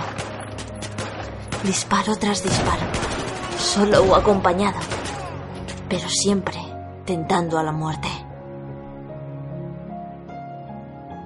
Me reintegré en el ejército de los CGO para luchar contra una amenaza que parecía extinguida después del día E. El amor y los recuerdos la ira y la esperanza combatieron en nuestro bando. Locust o Lambent, da igual la escoria que nos ataque. Mi Lancer les cerrará. Skyrim, Reach, Elgan, Arkham, Raccoon City, Columbia, Pandora, Irule, Migdar. No importa el lugar. En todos ellos dejé mi huella y ellos en mí. He jugado en los mejores estadios, en los mejores equipos. He corrido circuitos repartidos por todo el mundo con los coches más lujosos que existen. He creado mi propio hogar en un mundo donde el pixel recobra vida. He sobrevivido a una infección zombie. Recorrido cientos de mazmorras coleccionando bichejos adorables, rescatado a princesas, recogido miles de anillos y monedas y colocado innumerables piezas a lo largo de mi vida. He sido espía, soldado, brujo y bruja cazaángeles. Me convertí en un ladrón de guante negro, en el mismísimo Drácula, la propia muerte, en el mítico Big Boss. Una Saints, una miembro de la hermandad. Di caza al asesino del origami mientras sobrevivía a una pandemia siendo el último de nosotros. Mario, Luigi, Sonic, Link, Zelda, Cloud, Sephiroth, Lara Croft, Sam Fisher, Snake, Rayman, Ezio, Kratos, Marcus Phoenix, Nathan Drake, Shepard, Gerald de Rivia, Prophet, Leon, Ryu, Morrigan, Cortana. Si te suenan estos nombres, eres de los míos. Yo juego a videojuegos. ¿Y tú? ¿Juegas? Proyecto Chromatic.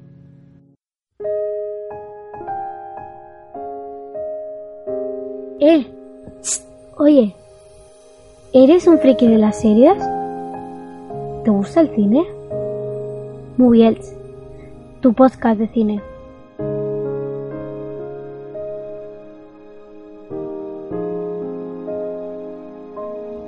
Contacta con Moviels. Síguenos en Twitter en arroba Moviels y búscanos en Facebook como Moviels FM. Moviels, tu podcast de cine en clave social.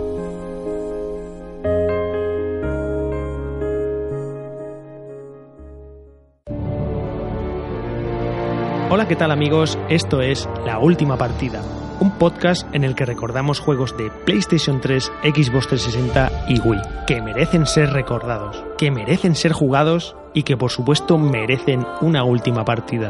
Desde el recuerdo, desde el cariño y sin spoilers. Búscanos en iVoox y en iTunes. ¿Juegas con nosotros la última partida?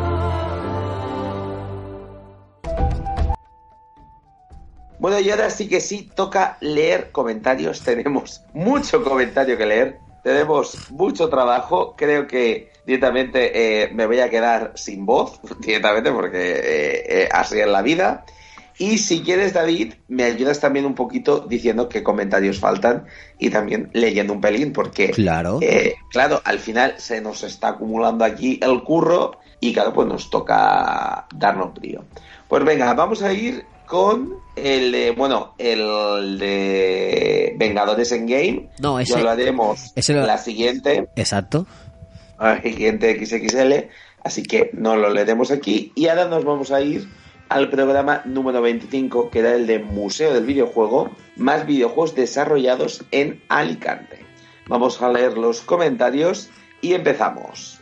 Eloy Castillo nos dice buenas tardes. Por fin puedo volver a escucharos después de muchísimo tiempo. Me estoy poniendo al día programa diario eh, desde este mismo hacia atrás. Hay muchas cosas que me gustaría comentar, pero me ciño a este último programa. Primero, gra- eh, grandioso programa este y gran- eh, grandiosísimo invitado. Es emocionante que haya gente que vaya adelante con estas iniciativas como los socios de Arcade Vintage. Me quito el sombrero y gracias por esta extensiva lista de desarrolladores de la zona. Tendremos que eh, eh, creer en la creación de videojuegos. Es cosa de unos pocos privilegiados de Madrid y Barcelona, pero lo cierto es que hay muchos pequeños y no tan pequeños estudios de gente que se esfuerza muchísimo y que saca adelante trabajos brillantes. Un saludo y seguid así. Eh, pues la verdad que es un gusto, ¿eh? La verdad. Muchas gracias, Eloy Castillo, porque el comentario ha estado muy, pero que muy bien. Por cierto, Eloy Castillo estuvo en un estudio de videojuegos de la zona, en Blue Ocelot, que ha estado en, en Elche Juega eh, enseñando algunos juegos, pero pues lo que tiene la vida. Tienes que, tiene, aumenta la familia, tienes que alimentarla, tienes que pagar recibos y no puedes dedicarte a, esa pasión siempre, entonces tienes que buscar otro trabajo. Y me dijo que actualmente el estudio no sigue vivo, no sé si lo retomarán en un futuro, pero bueno, eh, men- mencionar eso, que Blue Ocelot Games es- formó parte de ese, de ese listado de, de estudios de la provincia de Alicante, pero ya no siguen activos hoy en día. Perfecto. Y ahora vamos a ir con Victillor que nos dice, hoy os hago la ola chicos, que habléis del Museo Arcade Vintage y de los desarrolladores alicantinos, tierra muy prolífica en este sentido, por cierto. Es para quitarse el sombrero, aunque haya sido dentro de las jornadas del evento podcasting. Grandes. Por cierto, Rode, que el Broken Sword 5 tiene un guion plano. Ejem, ejem, ejem. El, ulti- el último Runaway puede ser, pero el último Broken Sword, en mi opinión, tiene un gran guion con multitud de guiños a los demás Broken Sword. Ja, ja, ja, ja, ja. Pero es verdad que es un grandiosísimo juego. Un saludo, chicos.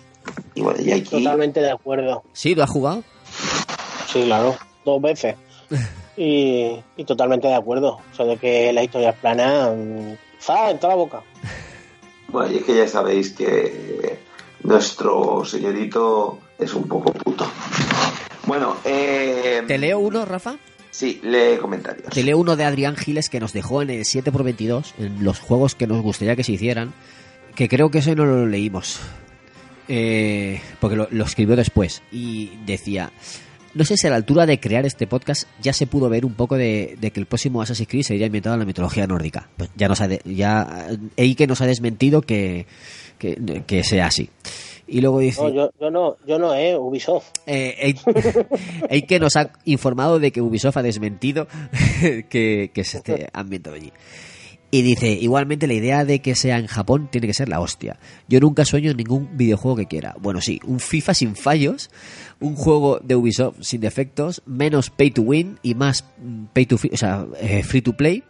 Eh, aunque con la idea de Assassin's Creed siempre me hubiera gustado que se hiciera un Assassin's ambientado en la Segunda Guerra Mundial, pero no como tal, no, o sea, no pienso en shooter, pienso en espionaje, táctica y acción. Eh, ya sabríamos quiénes son los templarios en esta historia. En fin, pero al paso que como han ido engranando los juegos, lo que yo pienso es más tipo Syndicate o Unity. Un saludo. ¿Algo de comentar sobre esto? Que la idea estaría chula, la verdad. Ponerte a los templarios como los nazis. Si no, serían los nazis, ¿verdad? El... Sí, sí, vamos. eh, más claro que el agua. Vale. Eh, y, y yo qué sé, tío, ponerte ahí. Sí. Eh, ¿Cómo se llama esto? La resistencia francesa o cualquiera de estos, que serían los ASA o yo qué sé, te puedes sacar de ahí. Y es que como me ponga a pensar, me quedo solo. Podría estar chulo, la verdad. Eso, no, no tienes que disparar, hacer misiones por ahí, pues sí. Como hicieron en el 3, que había una guerra, pero tú no tenías que estar ahí eh, tipo shooter disparando. Te, estabas entre líneas, ¿no? Digamos. Es que de todas maneras, eh, ya sea de Assassin's Creed, sea lo que sea, a mí ya me la han vendido. O sea, un- pero, pero sí que es verdad que es buena idea. Es buena. eh, es una buena idea, ¿eh? Muy, pero que muy, muy, muy buena idea. Y luego, ¿cuál más hay para leer, David? La, di- que- la dificultad de los videojuegos. Venga, dificultad en los videojuegos. Vámonos para allá. Y lo tengo aquí. Vale, pues vamos a ir con la dificultad en los videojuegos. ¿Y hay que leerlos todos? O Todos, todos, todos, todos. Vale, pues venga, vamos a ir con Victillor. Y dice, antes de nada, Rafa, sabes que lo que te digo te lo digo con cariño y con todo el respeto del mundo. Te parafraseé en plan homenaje porque me encanta que seas así, tan buena gente y tan auténtico. Y en el tema de la dificultad, vamos, a esos jugadores que se creen que han inventado los videojuegos por jugar en difícil y se creen los amos del universo y con el derecho a criticar. Y se creen por encima de los demás. Les digo que jueguen al Ghosts and Goblins, es verdad. Como dice bien Alberto contra o, o el Ninja Gaiden, no duran ni cinco minutos jugando. En fin, eh, un saludo. Sí que es verdad que esos son juegos difíciles y lo demás tonterías. Qué grande Vitillo. Vamos a ir con Jeff JP que nos dice, hola chicos, un programa agradable con respeto a la dificultad. Yo estoy a favor de la misma, pero cuando está justificada dentro del argumento o la jugabilidad. No es así cuando es para alargar la experiencia o porque tiene que haber dificultades para joderte la vida.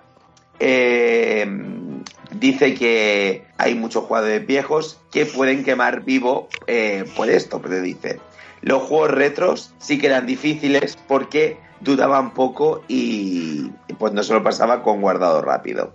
Dice que entiende que es mejor sufrirlo, pero tengo tanto que pasar que si ahora tengo opciones de guardar rápido lo aprovecho.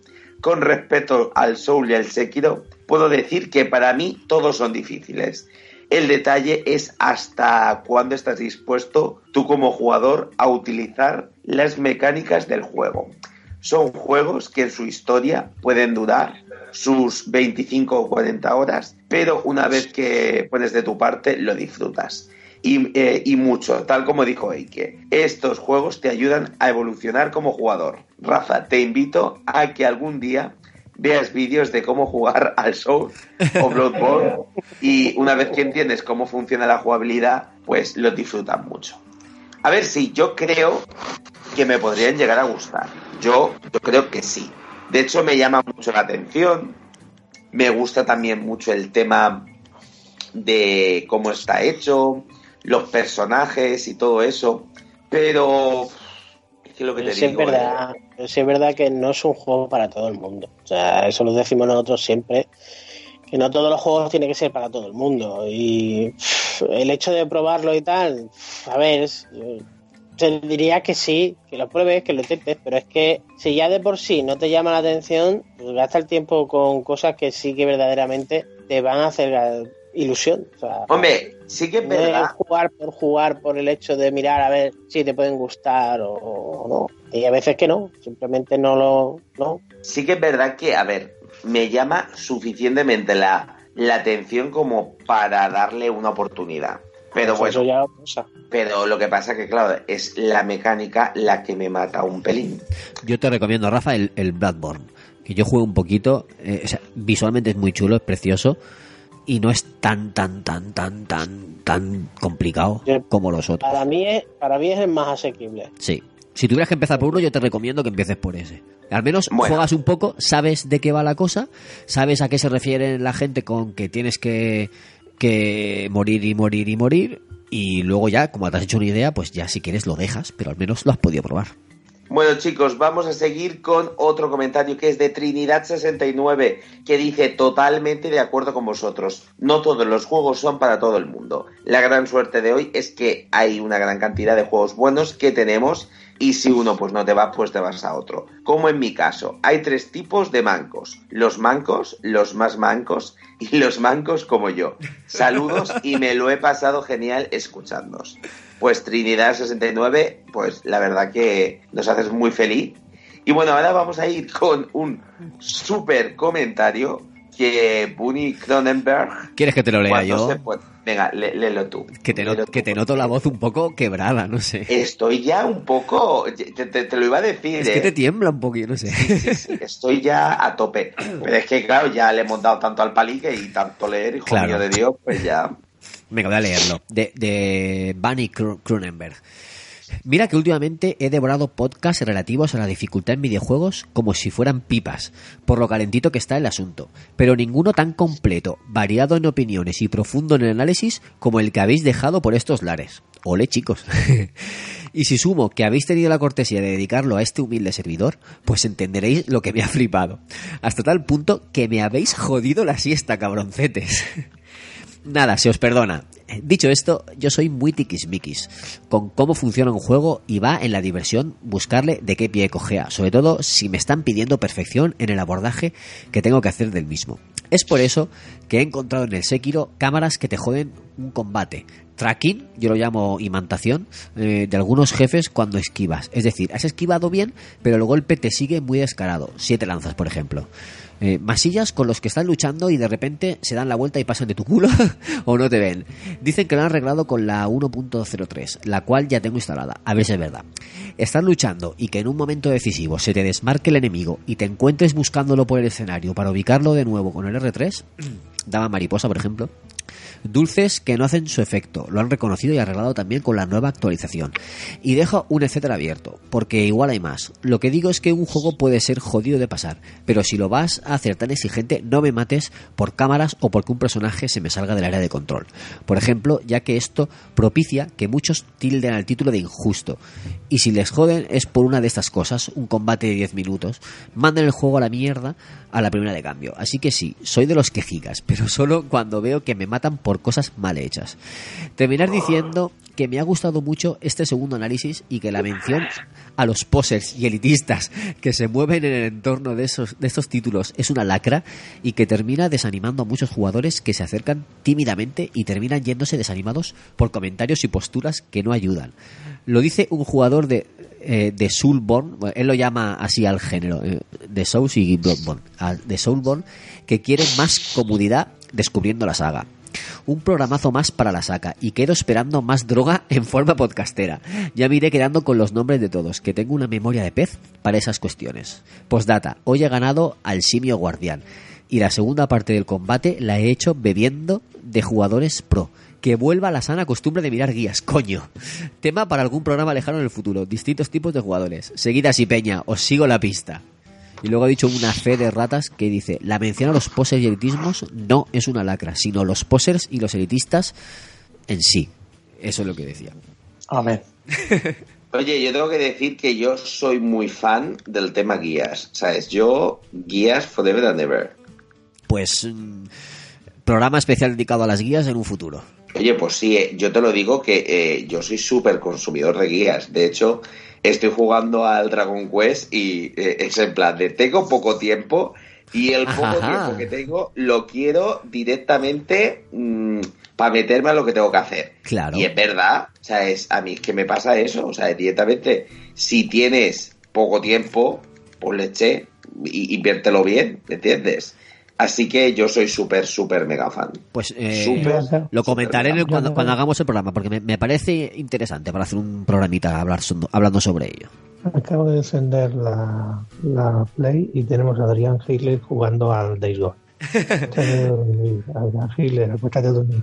Adrián Giles me dijo, me dijo un día que, que últimamente no nos comentaba, pero sí que nos seguía escuchando. Lo que pasa es que a veces no, no se acordaba de comentar, pero bueno, que sepáis chicos que está por ahí todavía vivo. Adrián Giles, te queremos, estamos ahí a tope. Oye, Rafa, por cierto, eh, un comentario que había que, que os pasé al grupo de WhatsApp. ¿Te acuerdas? ¿Te lo- ¿Os lo leo? Sí, léelo, léelo, léelo. bueno, es de Eloy Castillo Aranda, Eloy que, que ha comentado antes. Y, nos dice, permitidme que lo lea porque me ha gustado. Decía, yo creo que vosotros estáis por encima de las cifras. No sé con qué intención empezasteis, pero me parece que fue por amor a lo que os gusta. Y eso tampoco ha cambiado. Tampoco ha cambiado la buena onda que transmitís. No ha cambiado que sois de los pocos podcasts que enfocan el videojuego a vuestra manera. Han pasado muchas cosas, tú lo sabes bien. Y a pesar de todo, otra cosa no ha cambiado. Aún estáis ahí. Y que dure. Oh, qué bonito. Muchas gracias, Eloy. La verdad Es es que bonito, eh. sí, empezamos por pasión, porque nos apasiona este mundillo, lo hemos dicho antes, y en el programa de hoy creo que ha quedado plasmado, y, y seguimos grabando por pasión, porque nos gusta. ¿No, chicos? Sí, y aparte de lo que te digo, ¿sabes? Creo que somos un podcast que al final habla, pues eso, de lo que le gusta. Es una conversación que tenemos entre amigos y demás.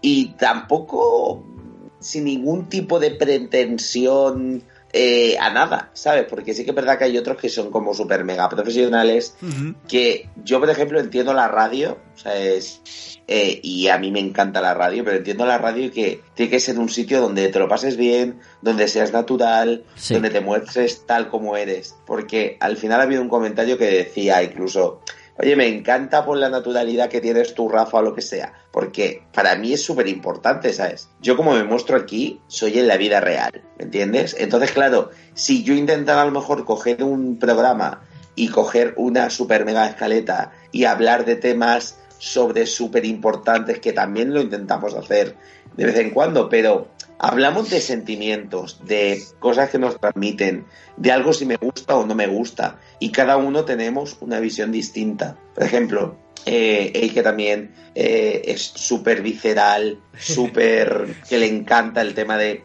de- de- que lo vive 100%. A lo mejor tú puedes ver el lado Joder. más técnico. Soy- si soy un puto santo. Sí, no, pero visceral el aspecto, claro que, que es algo súper positivo, que vives 100% el tema de los videojuegos y, y se nota Entendido, que... será por la- Claro, o por ejemplo, eh, eh, el, a lo mejor eh, Gunkaiser que da su, o sea, su parte como más así desde su eh, onda más retro, porque es el jugador más puto retro que tenemos. No sé, y cada uno al final pues da, da su, su punto y es de agradecer estos comentarios, la verdad. Muchas gracias. ¿Alguien quiere comentar una alguna cosilla? Que yo- creo que yo mismo, que yo creo que siempre os he dicho que yo mm, después de tantos sitios que he estado y, y que estoy y que veo, a ver, no me las doy de, no me las doy más de nadie, que, coño, de esto y encima siempre tiene que estar aprendiendo. Pero sí que es algo que siempre he visto en sitios y es que cuando lo intentas llevar en plan profesional, que si ahora un guion, que si ahora no sé qué, ahora hablar en un apartado de no sé cuánto, yo es que creo que ahí acabas con la esencia, digamos, de lo que es el podcast en sí, porque es que yo no lo miro como en plan de profesionales ni, ni nada. Yo, yo creo que se disfruta más eh, al, al coger y eso, juntar cuatro colegas, hablar visceralmente de lo que a ti te gusta, de tu opinión, de, tu, tus vivencias y tal. Y yo creo que eso es lo que más engancha a la gente, no el hecho de que tú te tengas algo, a ver, que siempre, eh, no seamos tontos, siempre encontrarte, depende de qué, programas que lo hacen tipo, yo, a ver, la órbita de Endor El que haya escuchado la órbita de Endor, tío, tú escuchas ese programa y parece un programa profesional de radio. Pero si mm, también tienen sus momentos de decir, mira, despelote total y hablan en plan pachanga y demás, y son los programas que después más se escuchan. Porque la gente lo que espera es eso, no, no quieren tecnicismo. Hoy en día los tecnicismos, tío, los dejan para lo dejan para eso, para los cuatro los cuatro que van de estrellita y cosas así. Lo que mola es saber eso, la opinión de alguien que está jugando con un juego o está viendo una peli o algo así y que encima te lo estén contando en plan como si estuvieras, hablemos plata, estuvieras en un bar tomándote cuatro cervezas que el hecho de estar ahora no, ahora en el guion le toca hablar a no sé quién, ahora no cuánto y estar leyendo prácticamente todo lo que to- todo lo que estás hablando. Yo muchas veces que me encuentro algún que otro podcast que se ponen a leer prácticamente de lo que están diciendo o los juegos, el análisis y tal. Yo eso mm, a mí me crispa, yo, yo, yo los quito, termino quitándolo porque es que, a ver, para que te estés leyendo un papel, tío, pues me voy a Mer Station, me voy a E3 juego lo que sea y me leo el análisis a tomar por culo. No me leas nada. También defiendo que hay gente que sabe hacer radio guionizada y lo hace muy bien. Y, y me, Sí, quito, y me quito el sombrero. cuando- pero no, son Sí, no son la mayoría. No son cuando la lo mayoría. saben cuando lo saben hacer Esa- está muy bien llevado porque Exacto. hay mucha gente que te tiene un guion delante ¿eh? y tú no tienes cojones a averiguar qué está leyendo Exacto. Por ejemplo, el Foods. Yo me quito el sombrero con ese chico. por ejemplo Porque porque ese tío yo para mí es un profesional como la copa de un pino y el chaval es No como sé, nosotros claro. es un aficionado pero tío yo para mí es uno de los mejores que tenemos sí, sí, sí, totalmente. eh, en podcaster. O sea, y lo digo así de claro. Yo a mí este hombre, cuando hablas que me encanta con este hombre, y creo que es más pequeño que yo. Pero es que Sí, me es encanta, tío, escucharlo hablar. De verdad me fascina. Yo el tío y, y de lo que sabe y de, y de cómo lo vive. Y, y a mí eso es lo que me gusta. Y a mí el programa que tenía con, con otro, el de Tú no has tenido infancia. Sí, con, con, con Joan Yu. A mí me dislocaba ese podcast, tío. Me dislocaba ese podcast porque eran dos colegas que tú veías que los dos dominan, porque dominan todo lo que tú te puedas imaginar y más, pero te lo hablaban en plan colegueo. Y tío, yo a mí eso es lo que me llena. Es el mejor podcast que, que ha habido en, en España, tío. Yo a mí, tío, yo a mí me dislocaba, macho. Qué puta pena que, que al final no, no podían seguir por X razones. Pero, joder. Tienen, tienen que volver, al menos para hacernos el programa sobre Dragon Ball y ya que, que cierren si quieren. Pero tienen que grabar. Yo, yo, claro, yo, yo escuchaba antes Game Over por Fun. Sí, sí, claro. por Fun, yo lo siento en el alma y mira que, por ejemplo, Saeva me cae de... mm, Pero tampoco estás ya Eva ya. Me, o mira, o me, peor me lo pones ya. A mí me, me caía de puta madre y o me cae de puta madre y lo, y lo hubiera seguido escuchando por él, pero es que me escuché un par después y no es lo mismo, tío. Por desgracia no es lo mismo. Pero tú escuchas ahora Gamers Ocupados. No. Pues póntelo porque eh, eh, Game Over ahora es. Lo que era Game Over ahora es Gamers Ocupados. Y con Kaiser y yo estamos enganchados y lo, escucha- lo escuchamos todos los Mm. meses. Está Funs, está Saeva, está Johnny, está Mirindo, está Roberto Pastor y, y hay más gente que ahora mismo no recuerdo. Y es una caña. Mira, de estas cosas me tenéis que avisar, cabrones. Yo creo que lo habíamos comentado. Sí, yo creo de que todas sí. maneras, la gente, la gente que yo escucho podcast, como bien dice que ¿no? Eh, que, te- que tengan un criterio un poco parecido a lo, a lo que tenemos nosotros. Que lo hagan en un lenguaje eh, coloquial, cercano. Y al final lo que acabas escuchando. Hace un par de días me dio por escuchar algún podcast de, de Juego de Tronos y no he conseguido engancharme a ninguno porque o unos te cuentan los capítulos y te empiezan a contar paranoias e historias de teorías imposibles y que ninguno se arriba luego a la realidad. Otros empiezan a, a intentar ser los haters para ser mejores que los otros y al final dicen, es que esto yo no es lo que quiero. Yo quiero una persona que haya visto el capítulo como yo y me lo cuente como, yo- como yo lo hablo con mis colegas, flipando, porque me, queda flipado, o lo que me ha gustado, lo que no me ha gustado, simple y llanamente.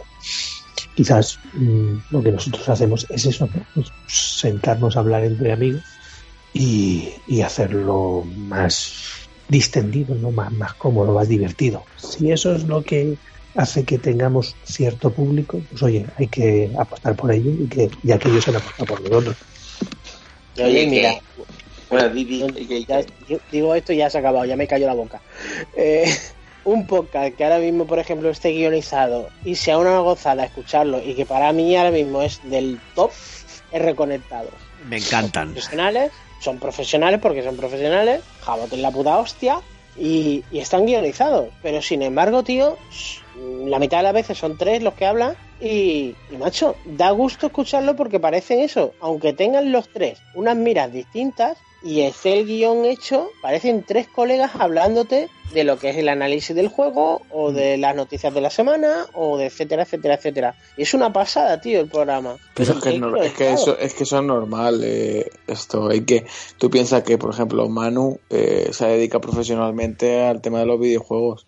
Y, no, Eh, y es amigo tuyo. Y es amigo tuyo, es Tony. amigo mío, o sea que. Todos son profesionales. A ver, ellos han estado en E3, han trabajado para Mary, han trabajado para la PS4. Ellos pues saben de lo que va la cosa y realmente lo enfocan de otra forma que podemos enfocarlo Lo que te quiero, ahí está, pero lo que te quiero decir es eso, que dentro de lo profesional, dentro de lo guionizado que pueda estar un programa y tal, se puede llevar en plan colegueo y todo esto bien. O sea, no hace falta llevarlo guionizado a rajatabla y que parezca un programa de radio, porque no es radio. Sí, de hecho, es lo que te digo, yo me acuerdo que cuando empecé a colaborar con, con Radio Marca, eh, empecé con Eloy Liceran, que es una persona que vive la radio 100%. Entonces, claro, yo cuando empezaba con el, con el programa, yo me acuerdo que cogía y me llevaba las noticias, quería ser súper mega técnico, quería ser, ¿me, me entiendes? Claro, no sé, es como de alguna manera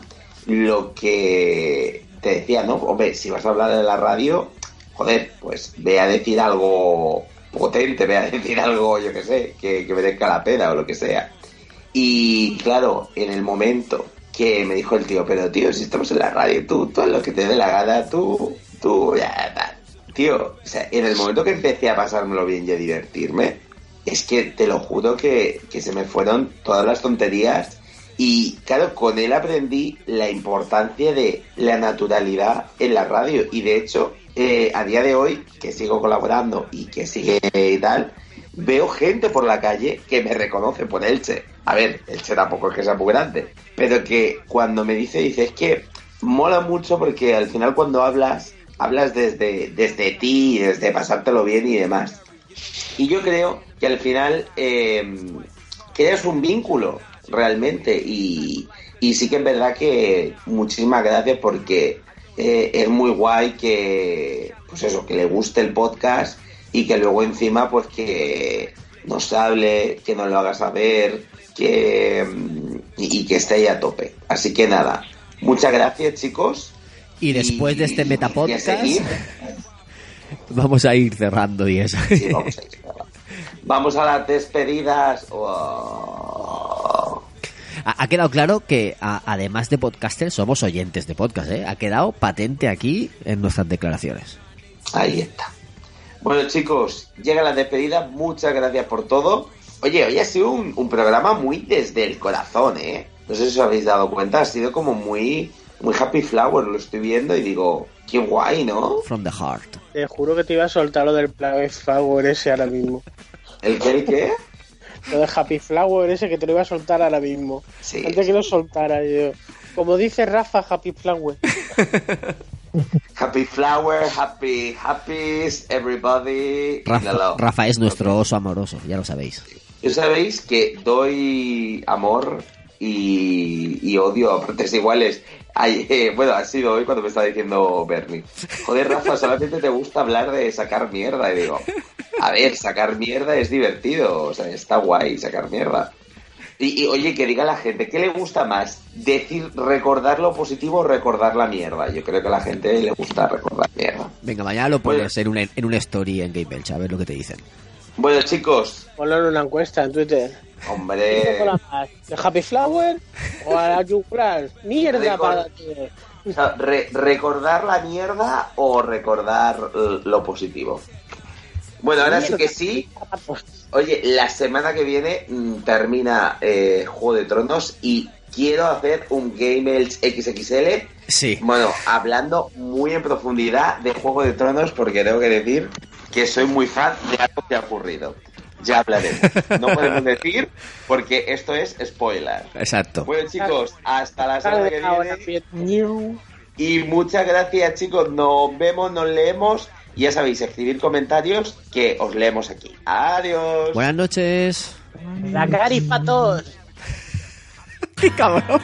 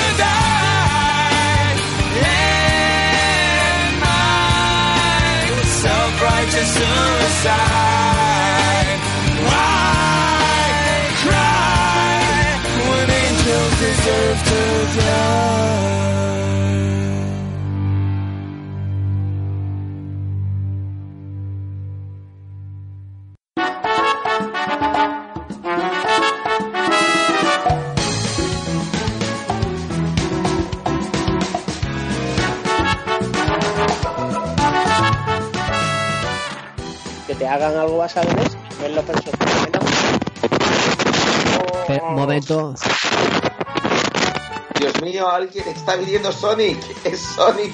Ha llegado la tormenta. Un Tony salvaje apareció. Hola, Tony.